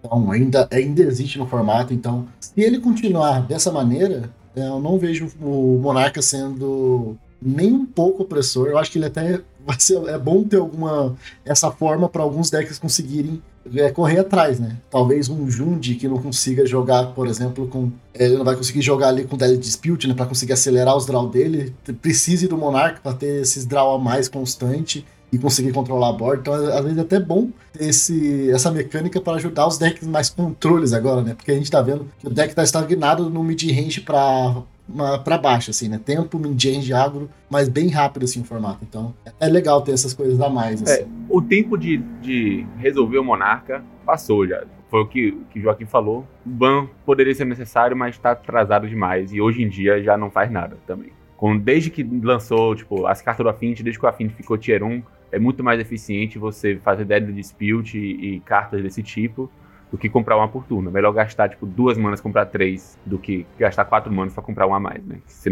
você ainda tem que defender. Talvez, assim, depois de um ban, depois de corrigir aí, tentar nerfar o Affinity, talvez tentar terminar de nerfar as dianteiras, aí talvez o Monarca volte a ser opressor. Mas hoje, tá fraco comparação ao resto. Uma coisa interessante que o Matana falou é que, tipo, antes de, dessa, desse período breve que a gente viveu aí, do meta completamente deturpado pela dianteira, né, completamente enlouquecido, a gente já tava vendo matches em que a pessoa resolvia um monarca e ficava com o monarca por alguns turnos, né? Tipo, eu tô jogando de UB fadas ou de UR fadas e fiz meu monarca, consegui manter meu monarca, não perdi o monarca em nenhum momento, né? Tô tentando controlar a board e tal. Meu oponente tá de Affinity, ou tá de Boros, ou tá, sabe? E tá com mais carta na mão do que eu. Turno após turno, e eu com o monarca o tempo inteiro. Então, tipo, o, o, formato já. É, é, é isso que Campo falou também. O formato já superou isso. Não, não tem como. A não ser que banisse, e não, não tem mais como banir, porque eu acho que o design de Magic, de maneira geral, tá muito voltado pro card advantage, né? Hoje em dia, você tá fazendo qualquer deck, você pensa, ah, essa carta eu não vou botar no meu deck porque ela não faz nada no ETB, ela não gera valor. Tanto que cartas boas, tem certas cartas boas que só começam a ver jogo um tempo depois, porque como não gera valor na hora que entra, a pessoa não, não nem dá valor pra carta, nem, nem olha pra carta direito. Um exemplo disso é esse Dual Thief, né? O gatinho 3-3, 3 manas 3-3, atropelar, vigilância e faz um tesouro. O bicho é absurdo, ele demorou um tempão para vingar porque ele não compra carta quando entra. Tipo, ele faz muita coisa, sabe? E aí, às vezes, eu acho isso. Tipo, o Pauper tá. O Pauper tá caminhando nesse território do Magic, do design de Magic, né, de 2020 para cá, que é muito voltado para card advantage e é uma nova realidade do formato. E o formato tem é, metagame interessante para desenvolver nessa realidade, né? Então, tipo, eu acho que é isso. O Monarca ficou realmente o Monarca ficou para trás. Assim, o que eu acho é que tem gente que reclama demais de deck control. Só que a ideia do deck control é isso, é tipo, na hora que você estabiliza de alguma forma ou que se sente seguro, você faz o Monarca. E faz parte, é que nem quando reclamam do Tron. Ai, mas o Tron ele controla tudo, não deixa eu bater, não fica me milando, se precisar, volta minhas permanentes. É, ele faz isso porque ele é um deck full control. Quer dizer, não é mais, né? Porque a gente não existe mais um deck full control. Então, eu acho que o pessoal às vezes reclama demais de uma coisa que está no Magic, sabe? Se você olha outros formatos, por exemplo, tipo, você olha um Pioneer. Eu não vou fazer um Teferi assim, de qualquer jeito, tá ligado? Eu vou fazer ele quando for confortável. Ou, ou seja, quando eu puder proteger ele, quando eu, eu já estiver à frente do jogo, sabe? E, e, eu não vejo ninguém falando assim, ai, tem que banir Teferi. Tudo bem, estamos falando de formatos e formatos. Concordo com todos vocês, acho que, tipo, banir o Monarca agora só ia mostrar sei lá, loucura? Fraqueza da PFP, talvez? Tipo assim, ah, só porque tá todo mundo reclamando, ah, vamos banir. Ai, vamos cancelar. É, agora é cancelar no, no Pauper, né? Vamos, ah, tá, tá falando, tá ruim, vamos cancelar. Eu, eu, baniria, mas eu baniria muitas outras cartas junto, se fosse fazer esse bando monarca. Né? não ia ser só. Cara, independente do que for banir daqui pra frente, acho que, como vocês falaram, já, já foi o tempo, não tem essa de banir mais monarca, não. O monarca já não faz mais nada, como o Rubinho falou. É, quando se tem Mudrift Ephemerate comprando todas as cartas do mundo, quem é monarca na fila do pão? Tá ligado? Quem é monarca na fila da masmorra? Não é ninguém, Aí cara. eu acho que é isso. O formato, de maneira geral, né? Tipo, o formato como um todo já, já superou a realidade em que o monarca consegue dominar. A gente já tem muitas outras coisas que dominam muito mais um, uma situação de jogo do que esse, esse minigame, esse metagame no sentido literal, um jogo dentro do jogo, né? Que é você tentar roubar o monarca a qualquer custo, que a gente viu aí com a dianteira e isso acontecer de uma forma muito mais agressiva. Muito, muito, muito mais agressiva. E aí, é, falando de dianteira, eu acho que a gente podia é, brevemente tocar no, no que eles fizeram, né? O que, que a PFP fez, o que, que deixou de fazer e, e as explicações, né? Isso é importante. Tipo, Eles Bom, baniram. vamos começar falando com o que foi banido. Ah, é isso. Era exatamente o que eu ia Eles falar. baniram todos de quatro. Ah, você quer falar? Fala aí. Não, pode falar. Fala, fala. É melhor você. Não, não, você é um host, não pode sou. falar. Ah. Já, já pegou a porra isso- do meu programa? Pode, pode ir. tá bom, eu falo. Eles baniram, já que o Joaquim deixou eu falar, eles baniram todas as cartas de 4 manas e a de 5, certo? Uma A só de preta. 5. É, Preta de 5. Exato. basicamente. Ah, vai. Vocês estão vendo? Desculpa, Vocês estão vendo? Eu ia falar. Vocês estão vendo, não? agora. Tá bom. Vamos lá, vamos tentar de novo. Eles baniram o Aracroca Sneak, né? Que é aquele passarinho que é- acho que é o, era o mais, mais usado, né? O primeiro mais usado. Acho que era o preto. Se pá, é. O preto era, Era o preto? Aí É depois- porque Um O barra anão, cinco. né? era o mais Aí depois usado. o é Araqueto. O preto era mais. O Araqueta é muito bom. Ah, certo. Agora, O Araqueto, o Araqueto, o O Araqueto. pessoal aqui de Salvador tinha acabado de, de apelidar a arara de araqueto e ela foi banida. eu chamava de periquito, mas único- Araqueta é muito A melhor. única tristeza Fora de ter sido que banida ótimo. é isso, é que o apelido nem deu tempo de usar. Pô, eu tava até com medo de terem banido quando saiu o ban, fazendo uma breve aspas aqui, um parênteses. Eu fiquei com medo de banirem todas as, as dianteiras e não tem mais piada de pau, mas ainda dá pra fazer algumas. Bom, também baniram de quatro manas aqui o String Bard, que é o dragãozinho, né? Que tem Defender e você vira ele, você dá pra sua criatura ameaçar e ímpeto. Você também tem o Underdark Explorer, que tem ameaçar, e é uma 5-3. E você tem o preto, como vocês falaram, que é o mais usado, que é o Vicious Battle Rage, que tem o nome mais legal, depois de Araqueto. Ele é o que, toda vez que uma criatura bloqueia, o oponente é drenado em 5, né? É, não, perde 5 de vida só, você não ganha vida. Ah, certo. Ele só. Tá A bom, cada você só tira bloqueador. 5 do Era bem oponente. importante. Pra cada Exato. Pra cada criatura que bloqueia. É, então, cada criatura que bloca ele, ele você perde, o oponente perde 5. Eles baniram os mais usados. E aí, tipo, eu vou ser bem sincero. Eu não sei até onde isso vai resolver. Porque, assim, ao mesmo tempo que eu vejo que tem muito jogador de Pauper que é meio preguiçoso, tipo, ah, é isso aí, esse deck tá bom, sabe? Tipo, é, é, é isso. Não tem que ficar mexendo muito. De, de um certo ponto pra frente não inova, eu sei que tem os caras que inova até demais. Talvez, isso é opinião minha e paciência, se vai banir uma mecânica, mano, bane tudo de uma vez, tá ligado? Lima o negócio logo e vamos voltar ao que era e vamos consertando assim, porque, ah, vou banir um pouquinho, que nem, teve gente que falou que esse banimento foi parecido com o banimento de Affinity. Ah, bani um pouquinho, ah, não acertamos, bane mais um pouquinho, ainda não acertamos, entendeu? De vez de banir e rapar a solução de uma vez. Uma coisa importante é que eles baniram os de 4 manas e baniram o, o de 5 manas porque tá na cor preta e preto tem o Dark Ritual, que é a forma mais fácil de você acelerar a mana e conseguir resolver no turno 1, né? Se você fizer turno 1, pântano, ritual, ritual, você tem 5 manas e faz o, o 5-3 lá. E ele dá uma certa redundância para essa estratégia de acelerar o máximo possível, né? Sem contar que, se vocês repararem, os quatro que foram banidos, ao- além de serem assim os mais baratos, os mais fáceis de castar com esse lance de ritual e tal, é, porque vermelho também tem vários rituais de aceleração, tem o Simian Spirit Guide, né? Tem é, Rite of Flame e tal. Eles também são os mais evasivos. O azul voa, o preto é horrível de bloquear, o de 4 manas, né? O de 5 manas é evasivo mesmo, tem menos, e o poder é alto, então você dá o double block, você vai perder bicho. E o vermelho, apesar de ser um defender, ele vira e dá haste e menace pro, pro bicho, né? Então, tipo assim, ele, ele em si não tem evasão, mas num deck com vários bichos, ele consegue dar evasão pra qualquer bicho e você baixa o bicho já dá, já dá haste. Então, todos ali são super agressivamente voltados pra roubar, pra ma manter o jogo de trocar a dianteira, né? De, se você roubou de mim, eu vou roubar de volta. São agressivos, eles são feitos pra atacar. O verde também. Basicamente fica num troca-troca de pau, né? Troca-troca de pau na dianteira. Exatamente. O verde quinta também tem. Fiquei imaginando umas coisas que não deveria. Eu voltei e a quinta série voltou comigo, meu filho. Vocês estavam muito sérios. O verde também tem uma certa evasividade, né? Evasividade? Evasão. Com 5 com cinco de poder e trample, isso conta como evasão, mas ele é mais pesado, ele tá fora da cor dos rituais, né? Tipo, esses rituais são a estratégia mais fácil de fazer no turno 1. E o branco nem se fala, o branco é o mais defensivo, ele é 3-6 e ele tem vigilância. Significa que ele pode atacar e bloquear no mesmo turno, né? Mas ele não tem evasão nenhuma, ele tem um corpo que é feito pra bloquear, não pra atacar. Porra, mas já tá melhor que o Monarca Branco, né? É, tá melhor que o Monarca Longe. Branco que não faz nada. Ele só.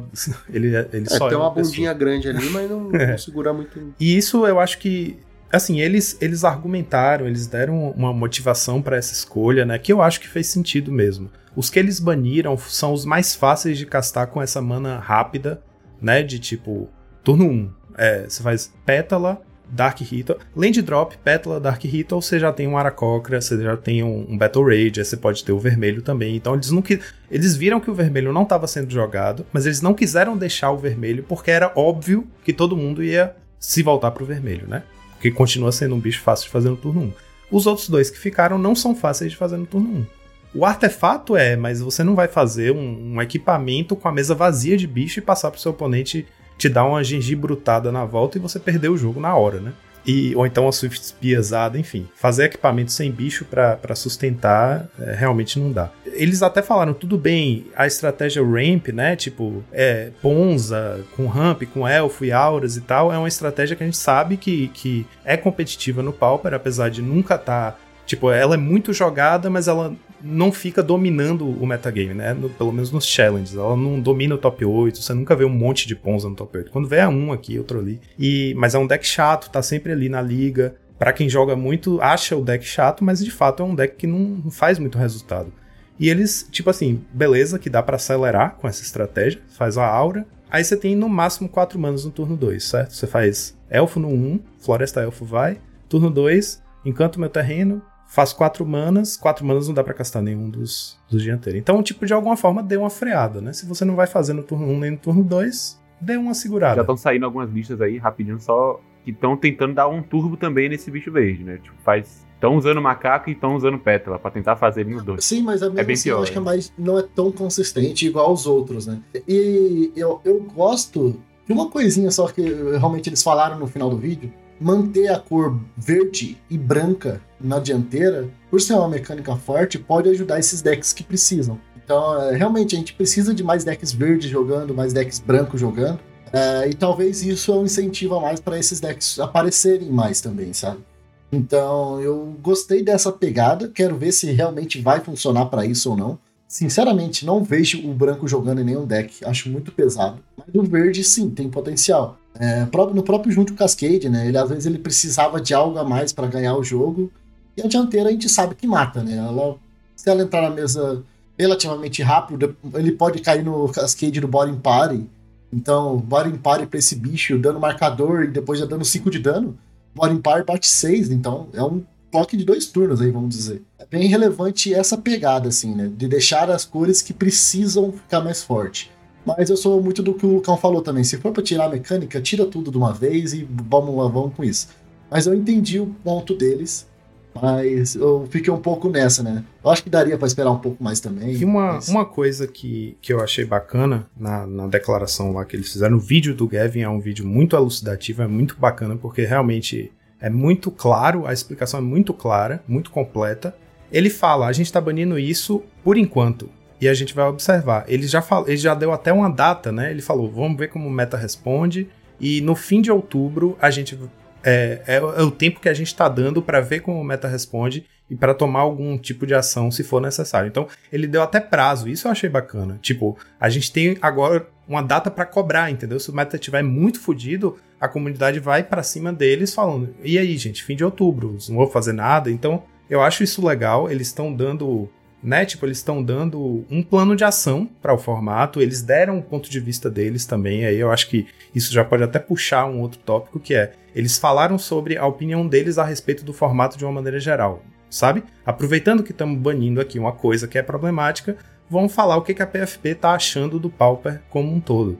Isso foi legal também. Então, tipo, o vídeo foi bom, porque você concordando ou não com os banimentos, né, achando que devia ter feito mais coisa ou não, é, você pelo menos está tendo ali pela primeira vez uma declaração ampla sobre a posição da PFP a respeito do estado do formato. E isso eu acho que foi muito, é, muito valioso, sabe? E um ponto importante porque eu acho que eles agiram de certa forma ágil, né? Porque se a gente for olhar pro Magic Online, tudo bem que a, a mecânica né, já estava válida no IRL já há algum, algum, bom, algum tempo, a gente já tinha de algumas informações ali de torneios no Japão, teve um torneio grande na Itália também que o pessoal já estava explorando a mecânica, mas é no Magic Online né, que, as, que as coisas acontecem de uma forma muito rápida, né, por causa do volume de, de partidas que são jogadas, Então acho que, se eu não me engano, a mecânica nessas principais cartas ficaram duas semanas e meia. Se a gente for comparar com Shatterstorm, com Falcon Favor, que eram é, cartas com mecânicas problemáticas também, foi muito mais rápido. Então acho que isso a gente já pode parabenizar a PFP por ter tomado essa atitude de maneira rápida. Eu acho que independente da gente concordar ou não, tem um embasamento por trás da decisão deles. Eu acho que isso a gente tem que levar em consideração. Eu acho que tem bons argumentos para você é, ter banido todas as cartas de uma vez. Tem bons argumentos, de repente, para deixar essa mecânica um pouquinho mais para sentir, para ver como é que o meta se adaptaria. Porque em paralelo teve também a entrada de, de, Dominária Reunida, né, que trouxe a Tolerant Terror, que é uma carta que está cada vez mais aumentando a presença dela no formato. Então, você tem bons argumentos para todos os lados. Eu acho que foi uma mexida interessante. Eles vão numa linha de que a mecânica né, de, de dianteira, alguns jogadores se sentiriam incomodados de, poxa, acabou de lançar e já tirar do formato. Então a gente, talvez que respira muito o lado competitivo, já olha de uma maneira diferente, mas tem uma parcela da comunidade que vê assim, poxa, eu quero me divertir com essa mecânica, e aí eles tentam muito buscar o um meio termo. Vamos tentar fazer com que essas pessoas que querem se divertir com essa mecânica consigam de alguma forma aproveitá-la, mas sem ser também de uma maneira opressora, como o pessoal estava fazendo ali, enfim, enfiando diversos rituais, macaco, pétala e tudo mais, e fazendo ali o, o turbo, o turbo dianteira, né, que a gente estava comentando. E é que nem o Joaquim falou, cara, se der tudo errado, se de repente o, o dianteira verde, eu não vou lembrar o nome dele, mas o dianteira verde é, realmente continuar sendo opressor, o pessoal lá quebrar de novo o formato, começar o deck ficar realmente muito acima dos demais, a gente tá falando aí, sei lá, de no máximo um mês, um mês e meio. É, eles vão provavelmente tirar essa carta, se bobear, vai junto os outros dois de brinde também, acabou vida curta né, para a dianteira no formato. Então acho que de certa forma foi ok. Acho que o que a comunidade talvez estava esperando, e eu não sei o, o quanto que essa expectativa deveria ser atendida, ter banimentos além das cartas de dianteira, né? além das quatro cartas que foram escolhidas, deixando até essas três que restaram em relação à dianteira de lado. Havia uma expectativa grande da comunidade de que fosse tomada uma atitude semelhante ao que foi feita com o Tron, em que o foco no formato era o Affinity, escolheram banir algumas cartas do Affinity, mas fizeram o famoso ban preventivo. Né? Ah, já que o Affinity não vai ser mais tão bom, né? Disseram, já que o Affinity não vai mais ser tão bom no formato, vamos já banir aqui cartas do próximo rei, né? Do próximo rei, rei aqui do Pauper. E é aqui que eu coloco o meme do errou feio, errou feio, rude. então eu acho que tinha uma expectativa grande da comunidade quanto a isso, muito olhando para as lentes indestrutíveis, as lentes artefatos. Isso não aconteceu e talvez uma parte da comunidade tenha ficado um pouco frustrada, né, com o Bana que foi anunciado.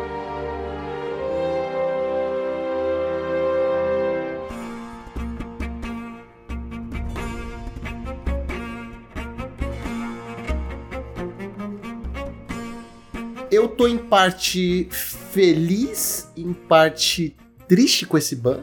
Beleza, porque é aquele negócio, eu vou voltar e bater na tecla de novo. Porra, bane tudo de uma vez. É a mecânica que tá dando problema? Bane a mecânica. Acabou, tipo, resolve o problema de uma vez. Em compensação, eu fico feliz, é, porque assim, tá, sobrou pro branco e pro verde e pro.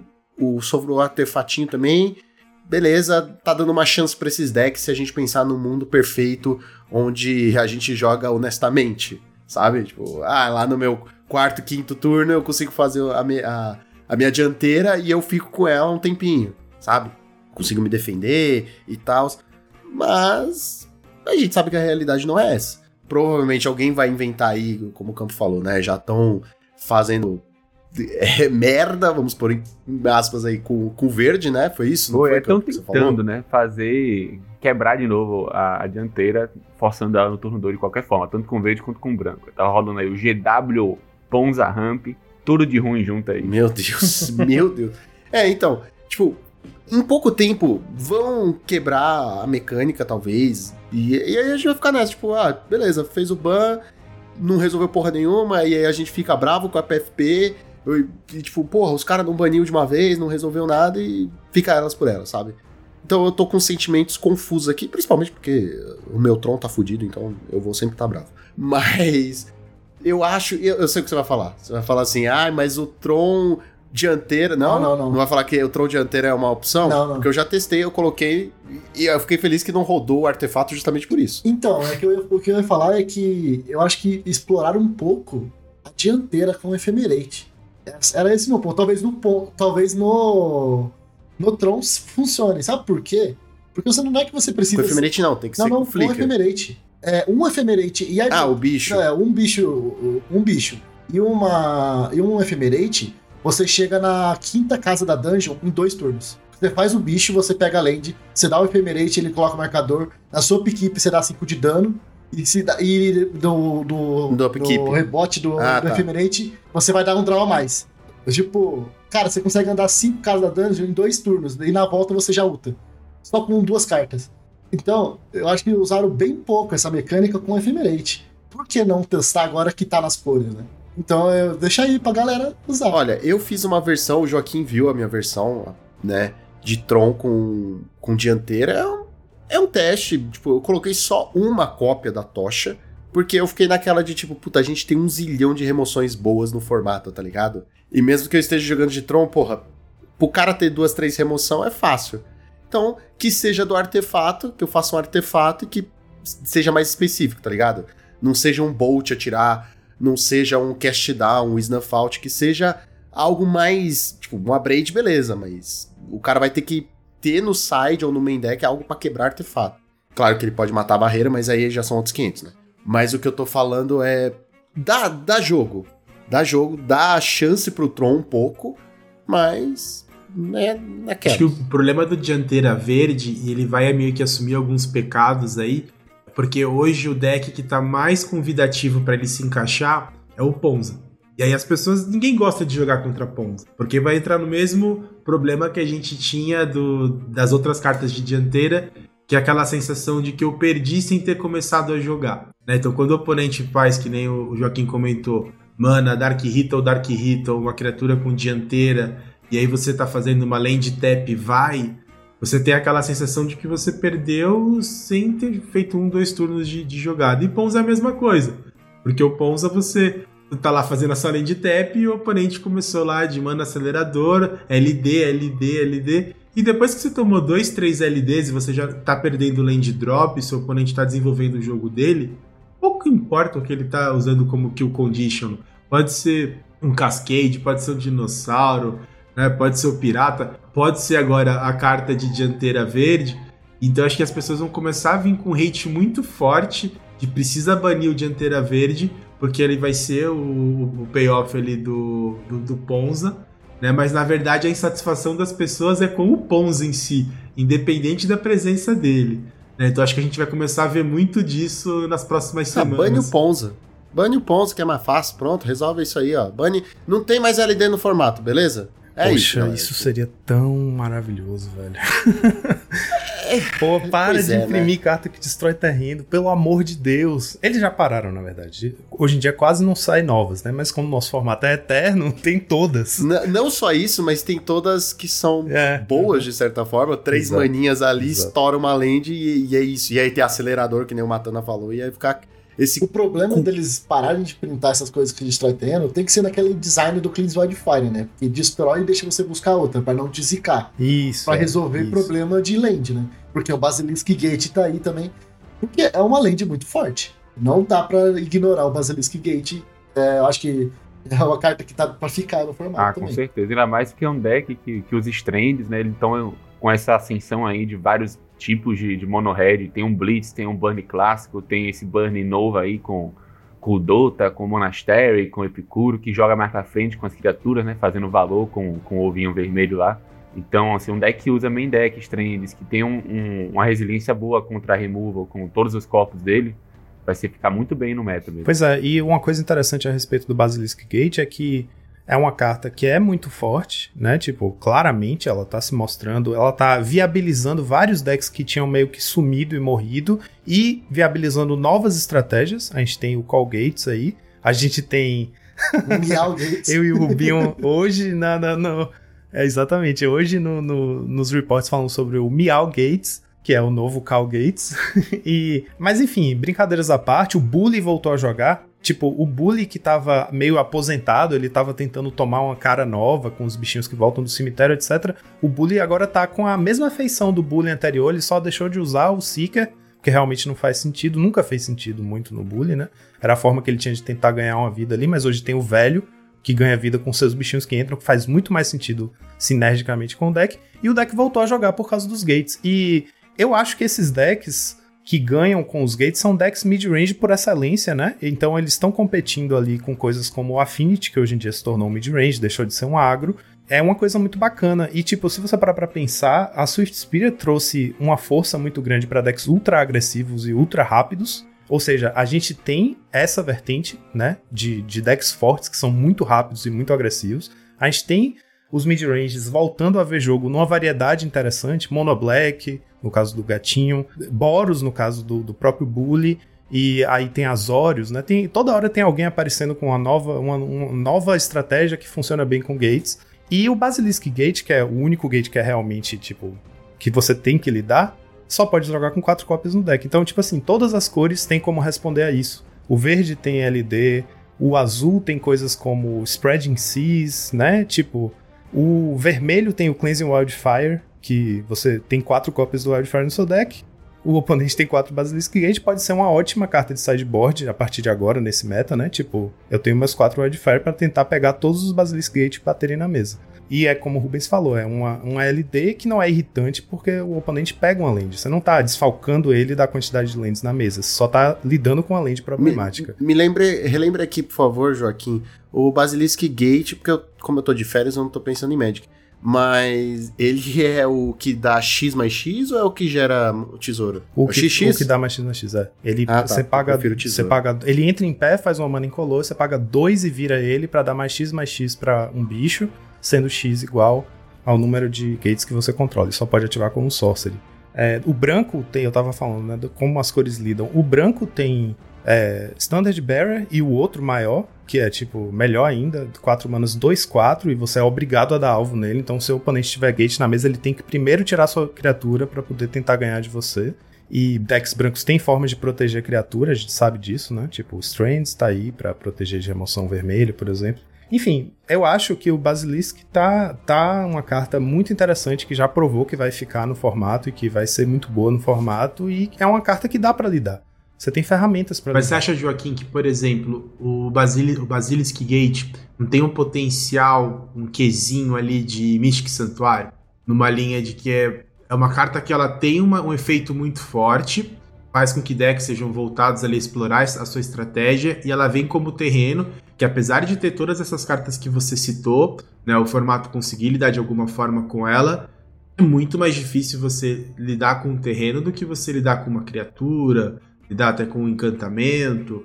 Eu tenho, assim, eu acho que o Basilisk, Basilisk Gate, ele tá ainda dentro do considerado saudável, não, não tô aqui pedindo banimento dele, mas eu acho que é uma carta que, dependendo de como o formato evoluir, ele pode levar para uma linha de Mystic Santuário, porque tem alguns efeitos meio.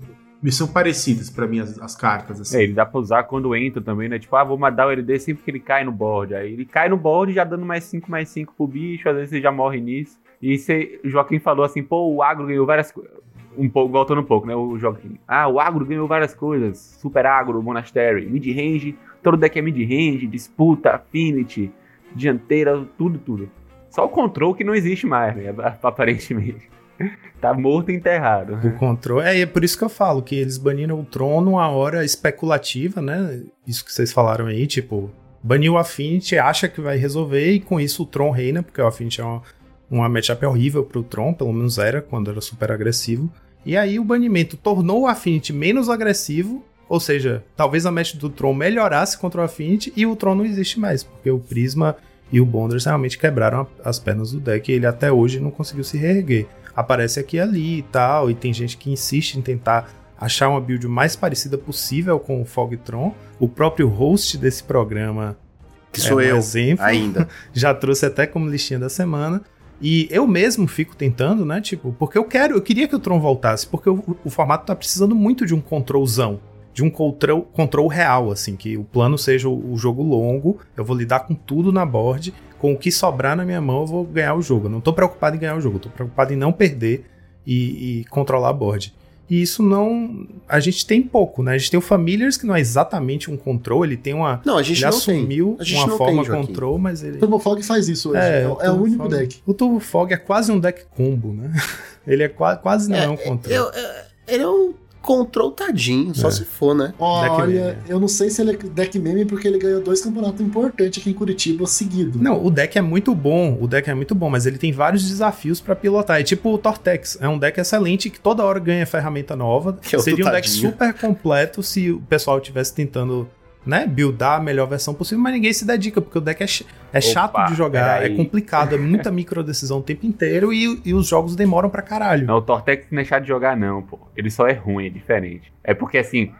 Não é, não, é, é a verdade. É, tadinho. É, infelizmente, eu, eu, eu, gosto muito, eu tenho ele, inclusive. Mas o Tortex é um deck que é tier 2,5 quando o Tortex tá na mesa e injogável quando você não tem um Tortex na mesa. Aí é difícil o deck ser bom. É que a gente sofre de um problema grave aqui, que é nós somos o resto, tá ligado?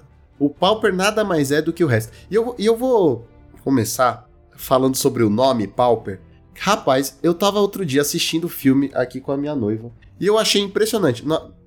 Assim, julguem, tá? Podem julgar à vontade. Ela resolveu escolher assistir A Princesa e a Plebeia, Barbie, a Princesa e a Plebeia. É, porque assim. E em inglês o nome é Barbie, The Princess and the Pauper. Juro. Nós somos os plebeus do. Exato, exato. A gente é pior que, né, que, que o pobre, a gente é um plebeu. Mas o que eu quero dizer é, tipo, começando por aí, nós somos o resto do resto, tá ligado? É muito difícil você controlar um formato, ajustar um formato que é o resto do resto. Tipo, a gente literalmente fica com as sobras. Que, que a galera pensou assim: ah, vamos fazer essa carta porque no draft que não é um formato assim, tipo, uou. Não, é, não existe o um mundial de draft, tá ligado? O mundial nunca é disputado no draft. Acho que tem, tem alguns eventos. Tem mais evento draft do que mundial. Uhum, tem. Não, não, não tipo, mundial. Tipo, mundial. Uma parte do mundial draft. Não sei se foi isso, mas vários circuitos profissionais grandes assim, tem tipo parte construída e parte limitada, que normalmente é draft o draft é enorme, é gigante. Tá? Isso vai ser retomado, né? Se nesse novo circuito profissional, os torneios maiores, tipo o Mundial e tal, vão ser, no Pro Tour também, vão ser disputados com um formato misto. Bom, erro meu, erro meu, na minha ira e na minha raiva, achar que o draft não era não é ninguém dessas coisas. É, não, ele, na verdade, é o contrário, né? Erro meu ser burro, mas ele é tudo. Porque se a Wizards tá pensando primariamente num draft, ele é tudo, né? Tem muita é gente que só joga Limited, Lucão. Tipo, que não. Não, e eles estão certos, porque eles são felizes. É porque aqui no Brasil. É que é, aqui no Brasil que o preço de booster é tipo, relativamente muito mais alto do que a média, né? De comparar assim, poder aquisitivo e preço do, do produto. É pouco, poucas pessoas jogam assim ativamente. Mas é um formato do caralho, tipo, eu gosto muito também. E é muito mais jogado lá fora, pô. Já foram, já foi contestado por pessoas da Wizard, inclusive, que não tá no design do produto o Pauper ou eles fazem as comuns no, no, no pacotinho pensando no limited. E isso para mim é ok, eu acho que tem que pensar no limited mesmo antes do pauper. A única coisa é, pensa na porra do limited, mas quando fizer merda no pauper, seja ágil e corrigida, que nem fizeram agora. Mas é isso, mas e esse é o ponto, a gente agora, sempre ficou jogado às traças. Entendeu? O Pauper sempre ficou, ah, criou a PFP, mas depois de quanto tempo criou a PFP? Entendeu? E tipo assim, a, literalmente a Wizards imprime coleções focadas para formatos. Aí tem o Modern Masters, o Legacy Masters, o, o meu Cool Masters. Por que, que não imprime a porra do Pauper Masters? É muito mais fácil você imprimir. Não, eu, eu tava discutindo isso com uma galera hoje, e a gente tava, chegou à ideia de, tipo assim, mano, imprime um Pauper Masters e fala assim, ó, ela é válida, ela só não é válida no Pioneer e no Standard. Porque eu fiquei pensando, mano, o, todos os outros formatos que são Modern, que são o Legacy, esses formatos, mano, meio que foda-se, porque o power level já é gigante, tá ligado? Eu não acho que vai destruir mais do que tá destruído esses formatos, entendeu? Tipo, não tem como você quebrar mais, eu acho, com cartas... Sempre a... tem. Ah, o Hagavan tá aí pra provar. Não, né? tá... Ah, mas o Hagavan é uma carta rara, foda-se. Não, tá não tô dizendo isso, não. Tô dizendo que o power level de várias cartas comuns é muito forte pra esses formatos, pô. O Pioneer não tem uma cantrip que preste, pô. O Modern também. Mas não é pro Pioneer. É pro. Não, não, mas o Não, é, Modern já tá bota quebrado. o Priori no Modern tá aí, pra ver se eles não choram de alegria, assim, tá? param de usar Serum Visions. É uma coisa meio delicada. É, não, Brainstorm, a própria Brainstorm, né? Ia ser da O. Pauper acho que a primeira. Primeiro que a, a coisa mais difícil vai ser balancear o drop rate das cartas pra fazer um limitado. Como é que vai fazer um limitado só de carta comum? Como é que vai funcionar isso, entendeu? Você vai ter que assumir que, que tal carta comum agora é rara, mas que se o, como é comum, o power level ainda é parecido. O draft ia ser um pesadelo, não ia ser uma edição, tipo, Ah, draftada. sei lá, eu, eu queria uma solução pra gente ficar menos às traças, tá ligado? Tipo, Mas eu ban acho que a gente, resolve. tá, a gente tá menos, Lucão. Porque, gente tá veja, eles terem bastante. banido em duas semanas Mas o ban não meia... resolve 100%, é isso que eu tô falando. É, eu acho, eu acho assim. No, o dia que a gente. Eu acho que a criação da PFP foi um marco, foi muito importante. Primeiro, a gente viveu alguns marcos de validação do formato, né? Ele foi unificado, passou a ser um formato sancionado, com uma, ban- uma banlist que foi atualizada no dia da unificação para tirar umas cartas que existiam só no papel e que são problemáticas. Desde então, a gente teve vários momentos complicados no formato, justamente por resultado dessa política, né? De tipo, a carta é pensada para o draft, então se vai foder o pau, foda-se. Ela é pensada para o draft. E aí a gente teve, a gente sofreu as consequências disso. Shatterstorm, Awful Favor. é, Fall from Favor. Fall from Favor, O Mystic Sanctuary. Mystic Sanctuary é o Astrolabe. o Arcus Astrolabe, é, que acabou sendo banido de todos os formatos. A carta que acaba com a Color Pie. É, a Color Pie. Tchau, Color Pie. Color Pie é o cacete, mano. Os caras queriam fazer uma sexta cor, que moral eles têm pra falar de Color Pie, porra. Enfim, a gente viveu momentos muito problemáticos e longos e cada vez menos longos, né? Tipo, a gente. Cada vez que vem uma carta problemática e esculhamba o formato, a gente tem bans cada vez mais rápidos. Eu acho que isso é um sinal das coisas melhorando. Pode- especialmente depois da criação da PFP. E, o vídeo do Gavin, volta a reforçar. Quem não viu e detestou e sei lá o que, detestou os bans, não sei o que, pare pra assistir, que pelo menos você vai ver a atenção que eles estão dando pro formato. A dedicação. Até em- o, o que eles falaram sobre o Dark Hit. Exato, o Gavin fala sobre o Dark Ritual, ele fala, ah, tem, muita, tem o argumento de que o Dark Ritual é que é o problema, porque toda vez que aparece uma carta razoável de quatro manas e que pode ser muito... Ela basicamente vira um drop 1 por causa do Dark Ritual e tal. Só que a gente Então, acha que o Dark Ritual também. é muito importante. É, não, ele falou.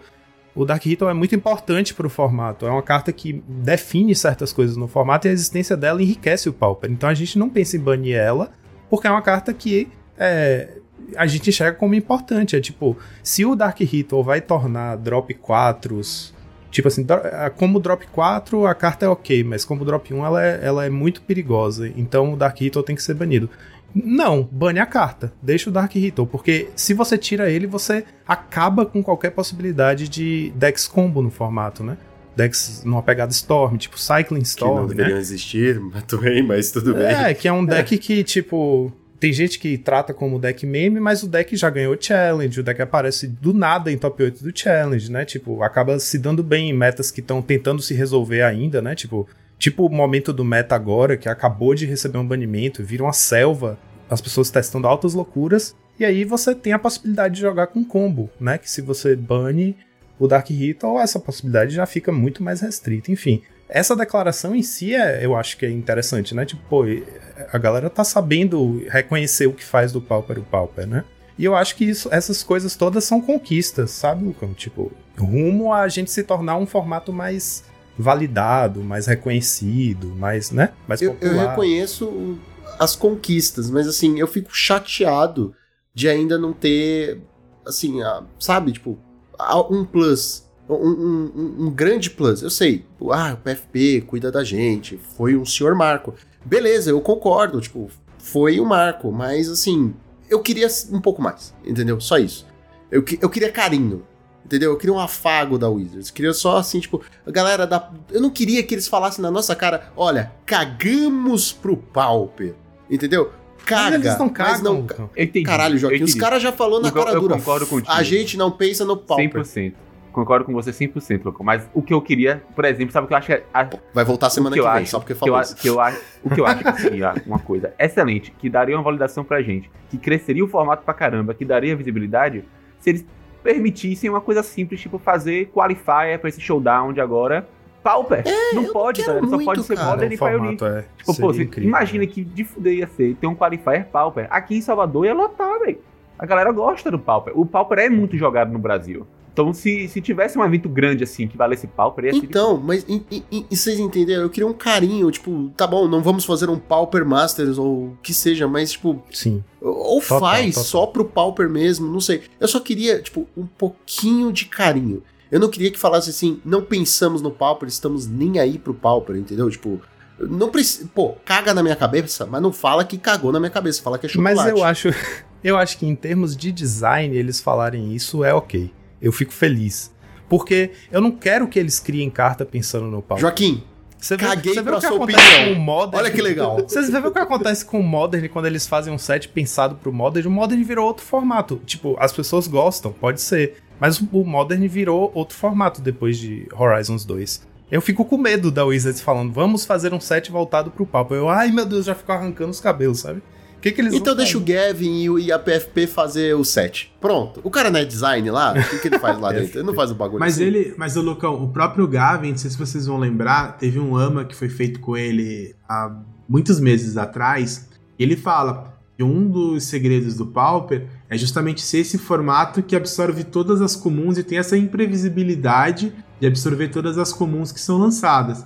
E que ele entende que se eles começassem a querer, por exemplo, fazer alguns downshifts é, forçados para o Pauper ou criar cartas exclusivas para o Pauper, ele ia transformar o formato num formato Frankenstein, em que uma, duas, três pessoas iam querer ditar agora o rumo do formato. Então ele entende que o sucesso, o segredo do Pauper é justamente ser um formato que explora todas as comuns que são lançadas, independente dessas comuns serem para um formato de limited, se- serem numa linha de, mo- de, de modern, que a gente estava comentando. Então ele, ele conta um, um pouco disso, né? Então acho que isso é, vai, vai um pouco em desencontro do que, ele, do que ele trouxe há tempos atrás. Eu só queria voltar um pouquinho no que o Joaquim comentou em relação ao vídeo, né, que o, que o Gavin fez. É, eu achei que foi muito bom, foi muito bacana. Eu acho que é importante quando chegar nessas, é, nesses momentos em que eles vão anunciar um ban, não simplesmente co- colar lá as cartas de ban e, e trazer essa explicação, é, compartilhar com a comunidade qual que é o sentimento, o que, que, é- o que, que a PFP está pensando né, sobre o formato. Eu só senti falta quando eles comentam sobre o Affinity, é, o- é uma, ali um parágrafo ali, pra- praticamente de três linhas ali na, no vídeo transcrito, né, que ele trouxe o link também. É, eu acho que ele poderia ter explorado um pouco mais, né, porque ele fala que o Affinity tem um rate que não é preocupante através das análises que eles fizeram. A gente teve uma análise também de dados muito próxima que foi a do PP, né, que ele fez trazendo ali muitos números da, da Pauper League, né, que muitos grinders é, contribuíram né, para gerar esse indicador, que traz um, um número um pouquinho diferente, mostrando o Affinity mais opressor do que os, os números que a PFP trouxe. Então gera um pouco essa dúvida como é que esses números estão sendo analisados por, por parte da PFP, o que, que eles estão trazendo, né? Acho que faz falta trazer uma análise um pouquinho mais detalhada. E ele cita um, ponto também, que aí eu não sei se eu concordo, acho que vale a pena também a gente discutir. Ele fala assim: ele sabe que o, que o, o formato tem usado muito hate contra Affinity, por exemplo, Dust Dust. Ah, mas ele fala assim: ah, mas outros decks populares também sofrem com isso. É como se ele estivesse com- comparando, sei lá, Dust to Dust com Hydroblast, com Pyroblast. Só que eu acho que não é por aí, porque um Hydro e um Pyro, por mais que você tenha ali um foco, sei lá, num Burn, num X, etc., são cartas muito mais versáteis, né? Cartas ali que estão afetando diversos decks do formato, por isso que as pessoas utilizam no side. Agora, quando você joga com Dust to Dust, o alvo é certo. Você tá colocando ali quatro Dust to Dust, às vezes dois. Qual que é aquele de duas manas? Esqueci O. Revoke Existence. Revoke Existence. Existence. O foco é o Affinity. E aí eu não. Aí acho que é uma, achei uma comparação um pouco infeliz de falar, não, tudo bem no sideboard as pessoas terem que é, irem para 4 Dust Dust e 2 Revoke, porque é normal.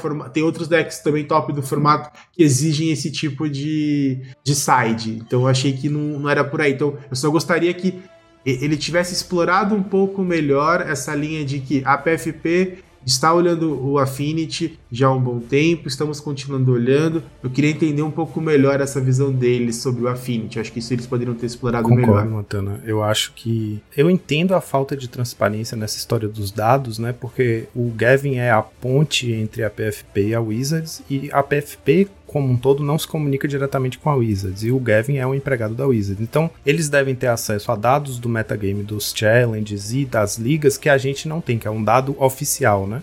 A gente tem o que a comunidade coleta, né? A comunidade que colabora com a planilha que a gente lê toda semana aqui nos reports, que fala os top decks mais jogados e tal. Aquilo ali é preenchido pelos jogadores. Tipo, todo jogador, quer dizer, algum jogador, sempre ao final de todo o challenge, vai lá, olha todas as partidas, vê quais são todos os decks que estão jogando, anota na planilha, e é um trabalho da porra que dá pra comunidade para poder manter uma informação das win rates, das. Né, dos decks mais jogados, o cara da, da que faz essa, de... esse recolhimento é o primeiro a quitar, é o primeiro que, que dropa do, do challenge.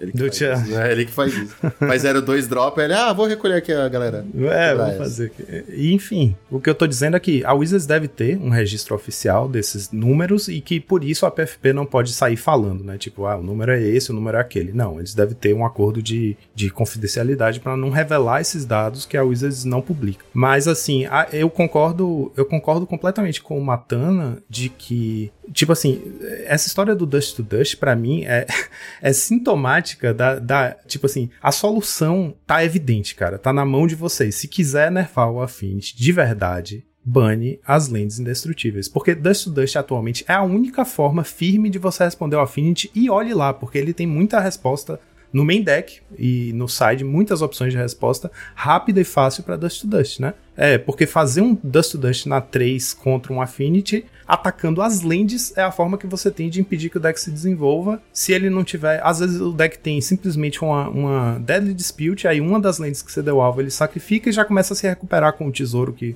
a Dispute deixa, e às vezes o Dust to Dust nem consegue. Você tem que achar mais de um Dust to Dust e atacar as lands. Ou seja, a estratégia para conseguir deter o Affinity é você virar um deck Ponza. Então tá claro que é a land que é o problema. Se é a única coisa que a gente tá atacando do Affinity. Tipo, ninguém coloca mais. é, ah, eu vou colocar aqui o Ancient Grudge pra destruir os Miren False. Não adianta mais. Sabe? Eu não, não quero mais destruir artefato. Eu, quero, eu tenho que me livrar das lands, porque o deck já tá fora de controle. E a gente tem aí vindo um set focado em artefatos, né? Na forma do Brothers War. Que, tipo, só tende a trazer coisas fortes que vão agregar o Affinity, porque essa base de lentes é ridícula.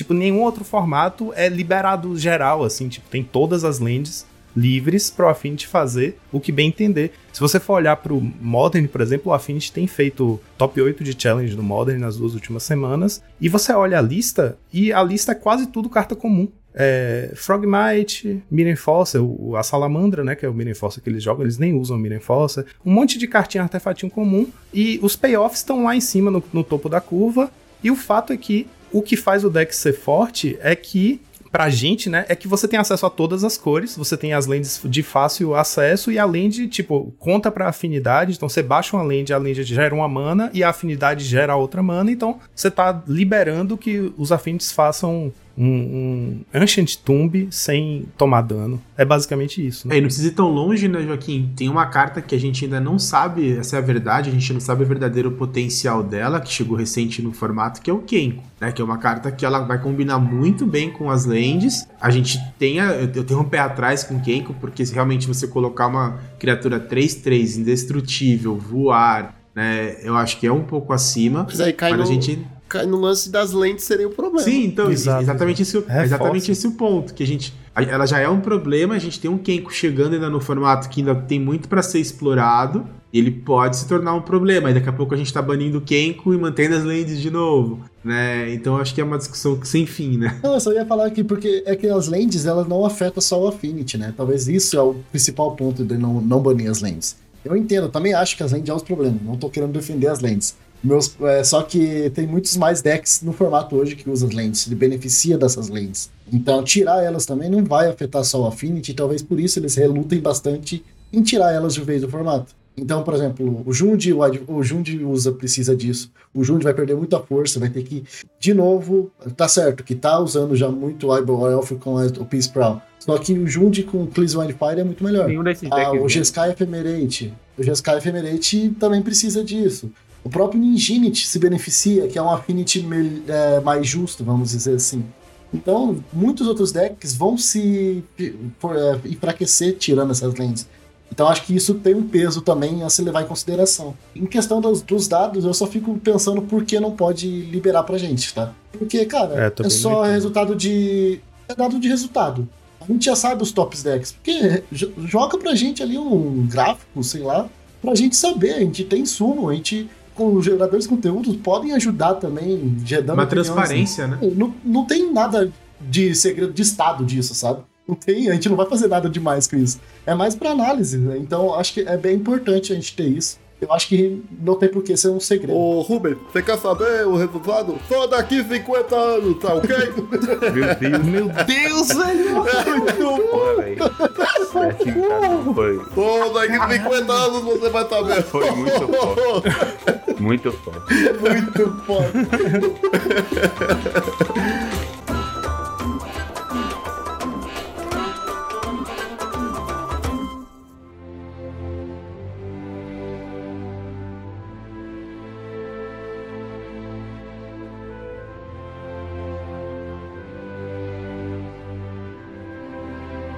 Só para completar o, o, Rubens, acho que esse é o ponto que ele trouxe. Essa questão de a gente não vai é, banir as lentes artefatos porque pode nerfar decks que não, não, vão pagar um preço né, que não, é, não são deles.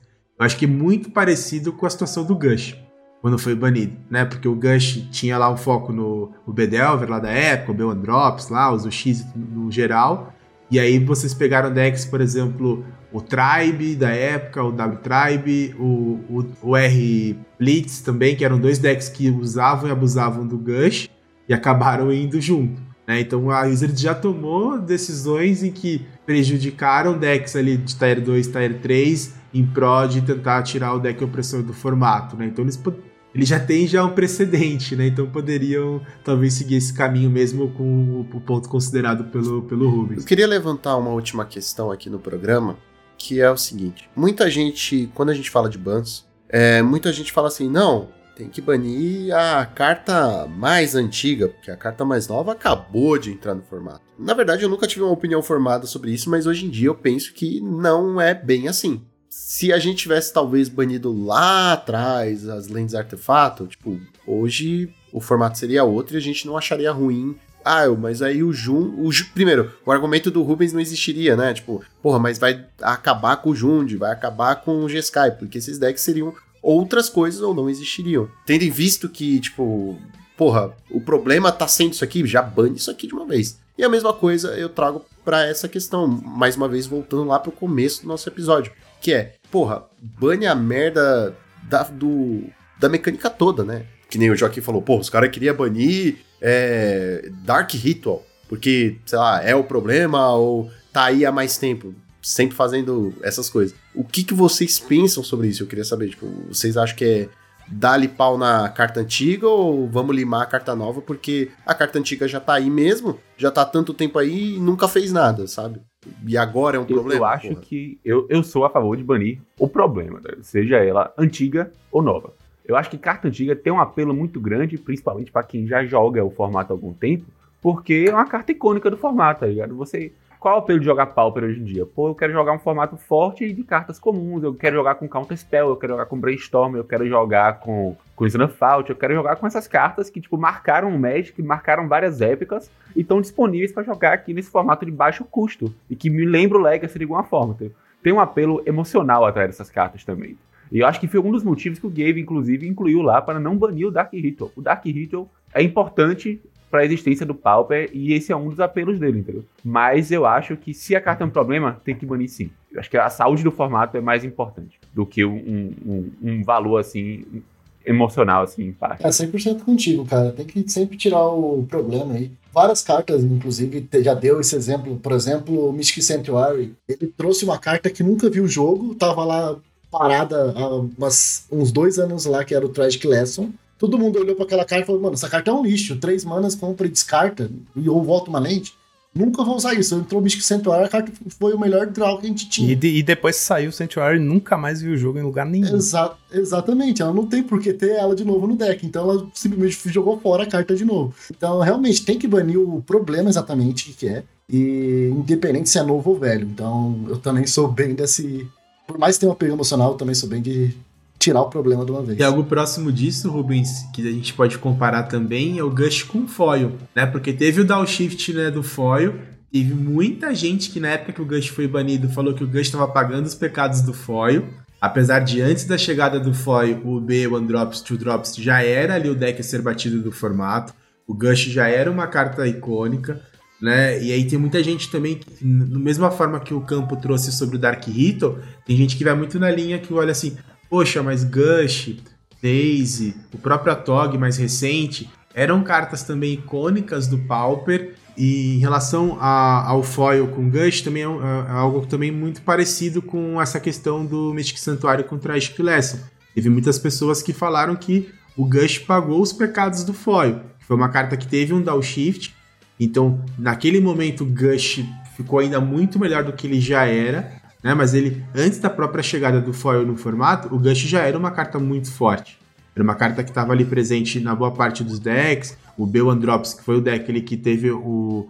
que foi onde surgiu né, esse principal combo do, do foil com Gush já era um deck já o deck a ser batido do formato. Então, teve muita gente também que, usando o exemplo que o campo trouxe né, relação Dark Rito, muita gente que não concordou com, esse, com o banimento de Gush, de Daisy, do próprio Atog mais recente, porque entendem também que são cartas mais icônicas do formato. Mas eu vou sigo ali o Campo e o Rubens. Eu acho que se a carta é um problema, seja uma carta nova, como um Shatterstorm, um Fall from Favor, as, portas, as próprias cartas de dianteira que a gente iniciou o programa falando, tem que ser banidas. Se surgir uma carta que de repente ela pode ser interessante para o formato, ela pode contribuir de alguma forma, mas a interação dela com alguma carta mais antiga faz com que essa interação seja um problema e de repente faça mais sentido você banir a carta antiga, como foi o caso de Gush Foil, né, também eu acho que é, é, válido. Tanto que o Foil, que era uma carta totalmente esquecida, voltou a aparecer no formato mesmo sem a presença do Gush, né? Porque acabou sendo útil de alguma forma para lidar com o metagame da, da maneira como ele estava. Concordo, eu concordo totalmente. Todo não, o Camp falou bem, o Rubens falou bem, o Matana falou bem, eu não tenho mais nada que não tenha sido dito para acrescentar não. Concordo totalmente. Tem que banir o que tá causando problema. Ah, então, antes, aí eu queria só tocar num assunto um pouquinho, voltar um pouquinho ali, que você comentou da gente ter um set só pro formato, né? Pra gente ter um pouquinho mais desse carinho da Wizards. Eu acho que é bem fácil a gente resolver isso sem afetar draft, sem afetar essas coisas, que é um challenging deck do Pauper. Faz uns decks icônicos do Pauper ali, ó, e, e, e entrega pra gente. Ah, Cara, acho que a tipo galera ia ficar eu sou muito super a favor. Mano, pode ser aquele, aquele produto lá, como é que chama? Unstable. É Unstable que chama? Unstable não. Como é que Não, não é Unstable, cacete. Para de falar besteira, Joaquim. Hum, é aquele. Ah, Secret Life? Não, que mano. Ô, oh, oh, é Pauper aqui. Oh, calma. Eu não Relaxa. Tá Intropec. Aqueles dual decks? Não, sei, não, não. não. Vamos lá, calma aí. Ó, eu sou ruim de nome, eu tenho memória fraca é aquele que vieram as Driving Lanes pro formato. Ah, é. Jumpstart. Jumpstart. Jumpstart. Ó, pode ser Jumpstart traz em Jumpstart. Boa também. Pronto. Outra, o que eles fazem atualmente é trazer esses suplementares e dar, dar um shift, né? Dar um shift é uma boa forma de adicionar coisas com Pauper sem lascar o. Ou, tipo assim, esse tipo de produto que o Rubens falou, né? Tipo,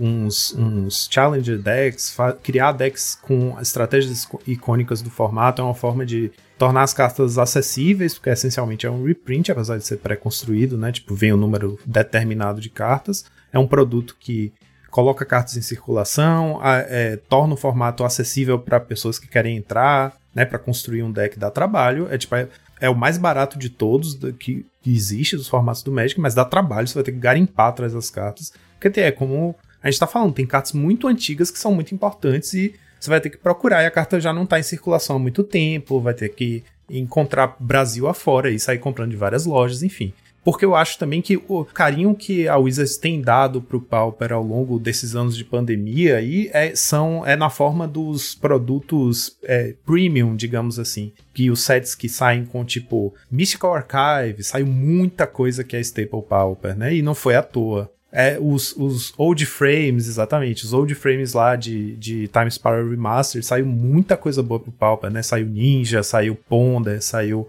muita carta branca, Traben Spectre. Gurmag Engler, Vojuka Bog. Pô, foi muita carta legal.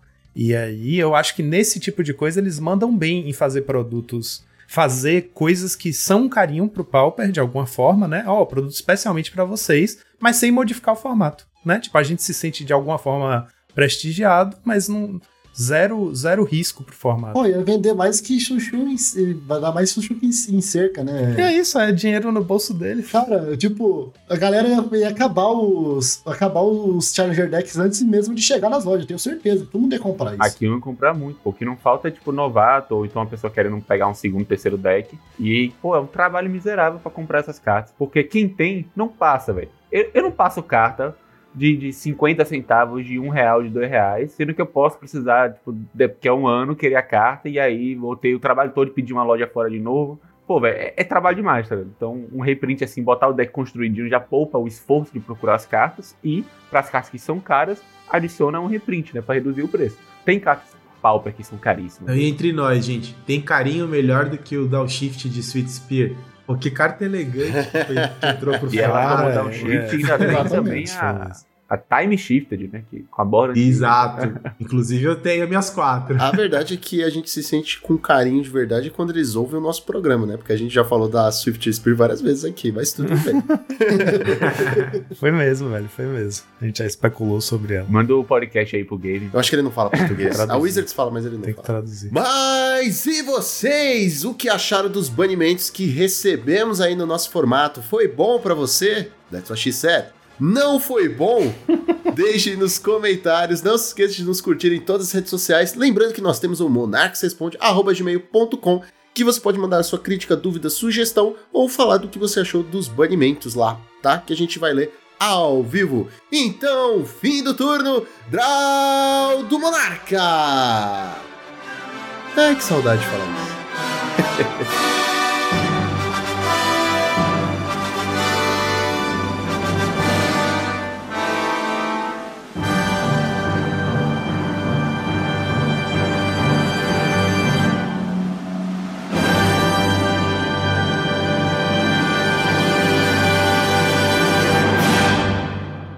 Quando você falou lá do, do CCQ, velho, tem uma história muito engraçada sobre, sobre esse evento, velho. Que, tipo, eu não qualifiquei, eu não, eu não joguei o de Salvador. Não, ele falou que eu joguei de Aracaju. Foi certo. Mas tô dizendo que eu não joguei de, de, o de Salvador, que teve quatro aqui, e um deles, quem pegou a vaga foi um cara de Aracaju. Então fui roubar a vaga de volta, assim, entendeu? E foram muitas adversidades aquele torneio. Joguei de Monoblue. E foram muitas adversidades que eu enfrentei lá, rapaz, porque a loja fez um coffee break bala. Só que eu tomei café demais. E aí cheguei no top 8 já, naquela ó, suando frio, daquele jeito, precisando cagar muito, velho. Joguei a, joguei a quarta, ganhei. Aí joguei a, ia levantar para ir no banheiro, acabou a outra rodada, o, o, outro lado da chave. Eu tive que jogar a semi logo na hora, porra. Fudeu, já sou no frio, assim. O, o, o cara pensou que eu tava passando mal, velho. Que toda hora eu parava, respirava fundo, me ajeitava, assim, tá? Aí fazia, jogava assim. aí pronto, 2-0. Eu dei 2-0 nele, levantei, falei com o juiz lá, velho, eu preciso ir no banheiro, me dá 15 minutos. Tava rolando outro jogo ainda. Eu fui lá, pá, e cheguei levíssimo na final e foi tudo sucesso.